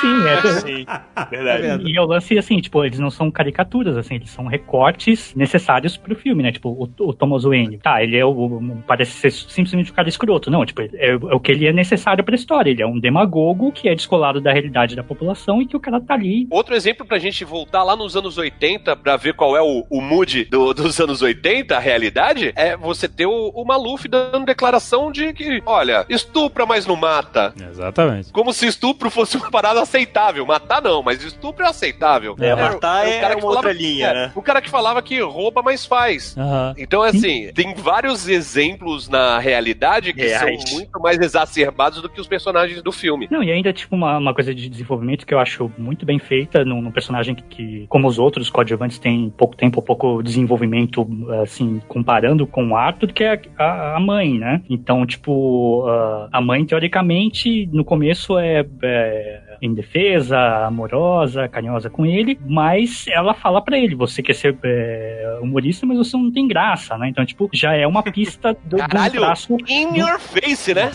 É, tipo, é, é, é, o ao vivaço. Já indica o tipo, passado abusivo dela, assim, né? Ou pelo menos conivente com abuso, né? Então, tipo, não é assim também tão raso, né? Os, os, os coadjuvantes. Quando eu desligar o, a gravação, eu vou contar uma parada aqui que vai deixar vocês em choque. Ih, vai te perguntar no Twitter, né? Can you introduce me as Joker? Sabe uma parada que é foda também? No, que quando ele vai confrontar a mãe sobre os abusos que ele sofreu quando era criança, que ele apanhou, que ele sofreu, que ele ficava guardado dentro do armário, ela fala: Você estava sempre sorrindo. E era o filho da puta apanhando e rindo, porque ele ria, velho. Hum, em situação é. de tensão. Caralho, é verdade. A mãe louca não percebendo que ele, na verdade, estava sofrendo. É verdade, cara. É muito foda Essa isso. cena é muito bizarra, meu, cara. Você apanhava você, rindo. É, você estava, é o famoso tô rindo, estava, mas é de nervoso. Isso, né? Você estava sempre sorrindo. E é muito maluco, né, essa relação, por exemplo, com a mãe, que ele era o Arthur, né, que via sofrendo, apanhando, e o Arthur, que vive no mundo cinza, é, deprê, sépia, né, Uhum. curvado, é, introspectivo. Esse Arthur, ele vai morrendo, né? É, exato. E conforme esse Arthur vai morrendo e o, o Joker vai crescendo, vai nascendo, ele, além de morrer, ele vai matando o que tava em torno do Arthur. Ele mata a mãe, ele supostamente mata a namorada, que não é namorada, né? Mas que ele achava que era. né, Ele vai matando essa galera toda, cara. Ele, sim, ele vai se libertando do Arthur, matando o que. Ele mata os agressores dele no metrô, ele se defende dos primeiros, mas o terceiro ele mata. Ele vai lá e mata. Isso, mata mesmo, exatamente. E o Joker é isso que ele quer. Ele mata o amigo, que era amigo de trabalho, e ele mata o ídolo dele. Quando ele mata o ídolo dele, ele mata e ele fica de boa lá. Ele chega no, no, nos, nos bastidores do camarim e ele fala assim: Ah, querido, pode me chamar de, de, de Joker? Coringo, palhaço? Seria maravilhoso se ele tivesse falado isso, inclusive. E aí o cara olha assim, faz aquela cara de Robert De Niro dele É. e faz: Não, tudo bem. E essas duas cenas em que ele usa arma de fogo, vocês já perceberam como elas são sinistras de imprevisíveis? Porque as duas cenas você não espera. Você sabe que ele tá armado desde o começo do filme. Sim. O cara dá a arma, ele mostra, esfrega a arma na câmera e dá na mão do Joker. O o Joker deixa cair a arma no chão na frente das crianças. Atira sem querer, quando ele tá dançando, ele dá um tiro na parede, porque ele não. É, ele dá um tiro na parede. É. Ele, ele tá mostrando essa arma o tempo todo. Você sabe que esse cara tá o tempo todo com essa arma. Mas quando ele tá no metrô e ele atira no cara, você fala, caralho. Sabe? Não, é- não é esperado. Ele manipula a arma, bota na cabeça e tal, várias vezes. É, Então você tá vendo ele com essa arma o tempo todo. Aí ele vai pro programa de televisão, ele começa a falar, começa a confrontar o cara, chega daquela maneira maluca, dá o beijo na boca da mulher, e aí senta e começa. Ele vai mudando, o personagem dele vai mudando conforme ele vai. E de repente ele puxa a arma e pau! Na cabeça do cara e você não espera. Não. Isso é sinistro, cara. Como é bem feito. É muito bem feito, cara. Não, aí já não foi uma surpresa pra mim. Porque, tipo assim, como a gente mostrou a construção dele até o final, a dúvida foi se ele ia matar ou se ele ia se matar. Foi o máximo que eu fiquei de dúvida, dúvida. Mas você espera que alguma coisa ele ia fazer com a arma. Porque Mas quando ele ele, desce matar, aquelas. velho. Não, não. Quando ele desce com na escadaria, você já sabe que ele ali é o Coringa. Ele não é- na- nada mais ali pra você já é uma surpresa. Ali ele assumiu a identidade do Coringa. Quando ele chega no programa e fala, me chama de Coringa, ele já tá dizendo na tua cara que eu sou o Coringa. Então, assim, era questão de tu saber o que ia acontecer naquela parte. Alguma coisa boa não ia sair dali. E o cara tá com a arma o tempo inteiro. E ele já disse o que ele, entre aspas, ia fazer quando ele bota a arma no pescoço, né? Ou no, no baixo do gogó. Então, assim, alguma merda ia dar. A- ali já não vira uma surpresa. Ele já tá esperando aquilo. E o cara vai provocando a situação. O cara vai provocando ele. O cara vai, sabe? Aí aquilo vai aumentando nele. Aí você vai sentindo a raiva dele junto, crescendo, sabe? E foi aquela bateção de boca dos dois ao mesmo tempo. O Murray e ele. E a plateia falando, tira ele daí! Sabe? As pessoas em volta, o produtor no fundo mandando cortar, sabe? Vai se crescendo toda essa construção de tensão pra no final vir o tiro. E aí faz um silêncio. É um pá! Aí é um silêncio e as pessoas depois começam a berrar dentro do estúdio. Isso é Aí muito ele- bom. Eles aí ele levanta e ainda dá outro tiro, som. né? Isso, aí ele vai embora, volta e dá outro. É, ele olha pro cara, é muito sinistro. Ele olha pro cara e não vai embora. Ele olha, levanta, ele olha pra câmera, olha pro cara, ele atira no cara, depois ele senta e espera. Caraca, que. Não, é sinistro. E isso é o fechamento desse arco, onde ele criou-se, né, aquele negócio dele criar o caos, o caos criar ele e, e os protestos dos palhaços terem essa identidade difusa de, de sem saber a origem. Quando ele admite a coisa e ele mata o cara em rede nacional ao vivo, era o ato que eu fiquei imaginando assim: qual é o ato que vai transformar o Coringa numa lenda de um grande vilão do crime do universo DC, entendeu? E, e nesse caso dessa história foi isso, foi ele, ele admitir que ele é o criador desse movimento dos palhaços, mesmo que seja um autor Não intencional. das circunstâncias, não intencional, exato. Mas aí ele no final ele é intencional e ele fala sou eu mesmo. E aí quando ele vai em cima do táxi lá e faz a dança lentamente, seguro de si, sem rir, eu ficava imaginando será que ele vai rir? Não, ele não vai rir porque o riso dele era a tragédia que ele não sabia controlar. E ali ele tava pela primeira vez no controle. Ali ele se transformou o protagonista em uma realidade distorcida que ele tentava criar na mente dele, imaginando ele falando com Murray que ele queria ter um filho que nem ele e tal, que tudo aquilo era falso e que ele viu que ele jamais poderia ter essa- esse tipo de de vida, essa felicidade. E ele aí decide abraçar o caos completo, né? E, e o que o personagem do Rupert Pupkin fala no Rei da Comédia, quando ele termina o ato dele, sabendo que ele vai ser preso porque ele sequestrou o Jerry Lewis e tal, não sei o quê, ele fala: melhor ser o rei por uma noite do que o idiota pela vida inteira, entendeu? É um álbum do Faith No More. Inclusive, cara, eu tô com muito vontade de ver esse filme que o Alexandre tá falando. Eu preferia ter visto esse filme do que o jogo. Ah, Ó, ó, o cara pessoal- que o torceu pessoal o tava braço falando- aí virou praticamente pessoal o tava falando muito- aí de tanto que girou o braço. O pessoal, o pessoal tava associando muito o filme ao Clube da Luta por causa da cena que ele tava imaginando, né? Mas essa parada dele matar tudo que tem à volta dele é muito Clube da Luta também, porque tem uma frase do Tyler Durden que é justamente isso: é apenas depois de perder tudo que nós somos livres pra fazer qualquer coisa. Então, assim, ele perdeu a, a mãe, perdeu o, o emprego, perdeu a vida, matou todo mundo que tava em volta dele. Perdeu não, né? Ele que perdeu, né? Ele fez perder, né? Ele mesmo tirou o dele, né? É. Aham. E agora ele pode fazer qualquer coisa. Ele tá livre. Tem uma. É, tem não uma- livre porque ele foi preso, né?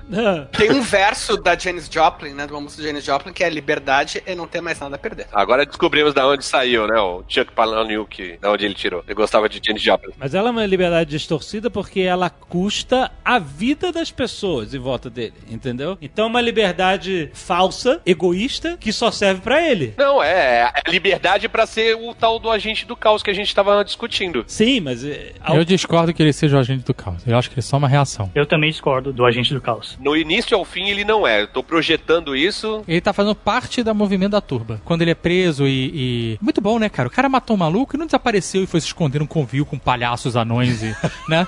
Ele ficou sentado esperando a polícia. A polícia foi lá e prendeu ele. né? Exato. E ele tá sendo levado e um carro bate sem querer, né? No meio da loucura que tá a rua. Ou E aí os caras se ligam, ah, o palhaço aí da TV que Não, matou. foi sem querer, foi sem querer. É, foi total. Não, foi, Foi, totalmente não, sem não foi, querer, não. Rex. Não é esse filme, Não cara. é Batman Begins não, cara, não é Dark Knight. Foi totalmente sem querer. Os caras olham e falam, caralho, o maluco da TV. Não foi sem querer. Não, foi sem querer, os caras estão dentro de Foi palha... Os caras já saem Vejam- dentro do, do, vejam do- de da novo. ambulância sabendo que é ele. Tá todo mundo de palhaço, Não, gente. tá todo mundo de palhaço. Foi sem querer. Eles, eles surpreendem por ver o cara dentro do carro e puxam ele e botam ele. E eles botam o cara no capô do carro. Eles Tem não- carro de polícia e carro e gente de palhaço em todos os cantos, Não, cara. o- Depois que quando ele tá acordando, tem uma multidão de palhaços ali esperando a situação, sabe? Tem uma multidão de palhaço na rua. Ponto final. E quando eles viram o cara dentro do carro, eles tiraram ele do carro e botaram em cima do capô. E aí, o que, que eles começaram a berrar? Gente, achei o palhaço que matou o, palha- o cara na televisão, vem todo mundo pra cá. Mas ninguém salvou ele. Os caras botaram, ah, o cara morreu, bota ele aí. Tipo assim, é só isso, entendeu? Pra mim foi caos completo, entendeu? Beleza, mas isso aqui eu- eu acho que é uma questão de interpretação. Também, concordo. É, com certeza. Eu interpreto que vocês estão errados.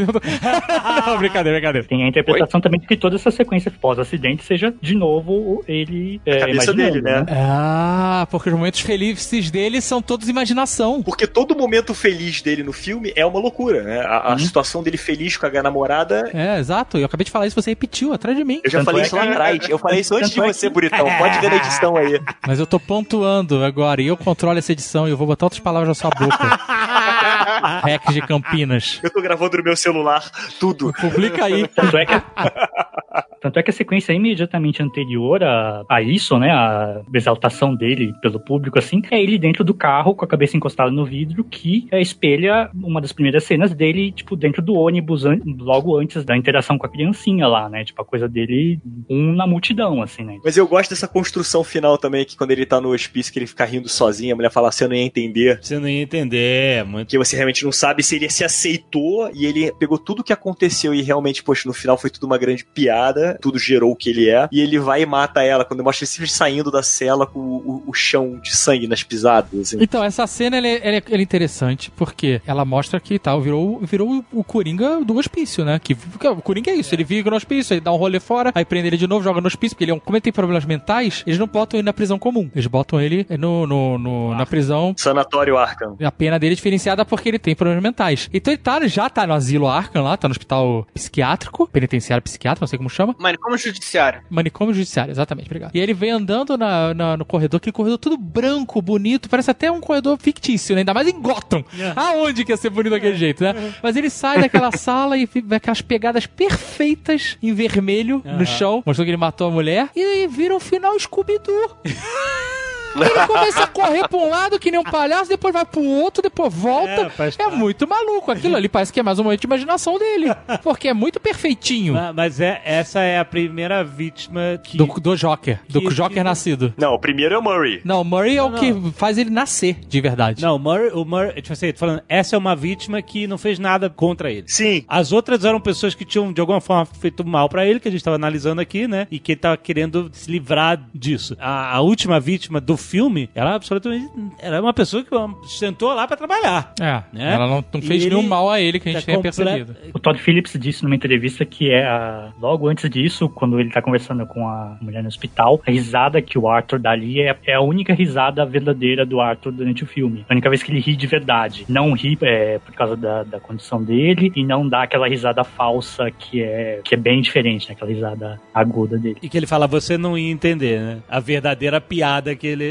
Segundo o diretor, essa é a única vez que ele ri de verdade, né? Então, tipo, essa é- realmente é, é- ali ele já, já abraçou de vez, né? Acho muito interessante porque a gente tá determinando um padrão em que todos os momentos felizes, por mais bizarros que eles possam parecer, são imaginação dele. Quando o cara fala que queria ter um filho que nem ele, Ah. quando ah, os momentos que ele tá com a namorada imaginária, tudo isso é imaginação da cabeça dele, né? A gente já, já sabe. Quando as pessoas riem pra ele, riem das piadas dele, né? Tudo isso coisa da cabeça dele. Então esse momento que ele é endeusado pelas pessoas, pode ser imaginação dele mesmo, Aham. sabe? Ele, Sim. e, e é muito maneiro porque é o momento que nasce o sorriso do Joker. Que ele faz o sorriso de sangue. Ele mete a mão na É, boca é e aí vê verdade. que tá sangrando e aí ele abre um sorriso. Ele não tá rindo, ele tá sério. Mas olha que doido. Isso entra em conflito com o que ele fala pra psicóloga no começo. A, ag- assistente social que ele fala assim: Você não presta atenção, né? Você me pergunta aí, você como é que você anda, Arthur? Você continua tendo pensamentos negativos, Arthur? E ele fala: Tudo que eu tenho são pensamentos negativos. Mas não é assim, porque ele tem momentos, não sei se são pensamentos ou delírios, mas de momentos felizes. É, mas é uma fuga. Exato, mas tá na cabeça dele, tá dentro da cabeça dele, né? Então, assim, um, um- talvez seja involuntário, talvez quando ele esteja pensando de fato, é sempre muito triste. É. Mas talvez nesses momentos de loucura, e aí eu acho que até vale um outro Nerdcast com pessoas que saibam falar isso, com a Ana e com outras pessoas profissionais, pra tratar desse lado que a gente entende menos aqui, que a gente tá falando mais de uma obra cinematográfica. Aham. Mas interessante porque a gente, como a gente tá acompanhando a história pela ótica dele, seja na imaginação dele ou no que ele vive, e a gente em muitos momentos tá tão confuso quanto ele do que, que é realidade e do que, que é imaginação, a gente tá vendo que ele não tem só momentos terríveis. Apesar de ele ter dito isso pra ela, ele tem momentos em que ele imagina, né, pensa coisas felizes. Isso que tu falou era o que eu queria que tivesse acontecido no filme. Eu queria que esse negócio, ah, só tem pensamentos negativos, eu só tenho pensamentos negativos, fosse que a gente descobrisse que várias das tragédias que acontecem com ele são meio que exageros, são tipo interpretações dele de coisas que aconteceram que são mais, entre aspas, normais, sabe? Pra realmente existir essa quebra de normalidade, esse choque e essa, sabe, essa sensação de que, não, o que tá acontecendo com o Arthur não é average, sabe? Não é normal pra Gotham City. E eu não senti isso, eu senti, sabe? Eu queria que tivesse assim, realmente ele só tem pensamentos ruins. Tu acha que isso aqui é o normal? Não é, cara. Ele tá pensando tudo isso. E esse negócio dele fantasiar da namorada foi uma exceção da exceção, sabe? Ele tá ah, obcecando com uma fantasia de ser perseguido e de viver num inferno onde todo mundo ataca ele. Isso eu ia achar mais foda, cara. Porque isso aí ia ser realmente a gente tudo do personagem. É, mas aí tudo, o que, que ia gerar a reação verdadeira dele, né? Senão poderia que o filme inteiro, inteiro passa dentro da cabeça dele. É porque aí a gente abre a porta pro, pro filme de, de- em que ele imaginou tudo, que tá no hospício desde o começo. aí seria o pior filme do mundo. É tipo assim, um sonho, tá ligado? Exatamente, exatamente. Não, e ele podia estar morto e ele tá no inferno. Tá bom, esse seria o pior filme do mundo. You just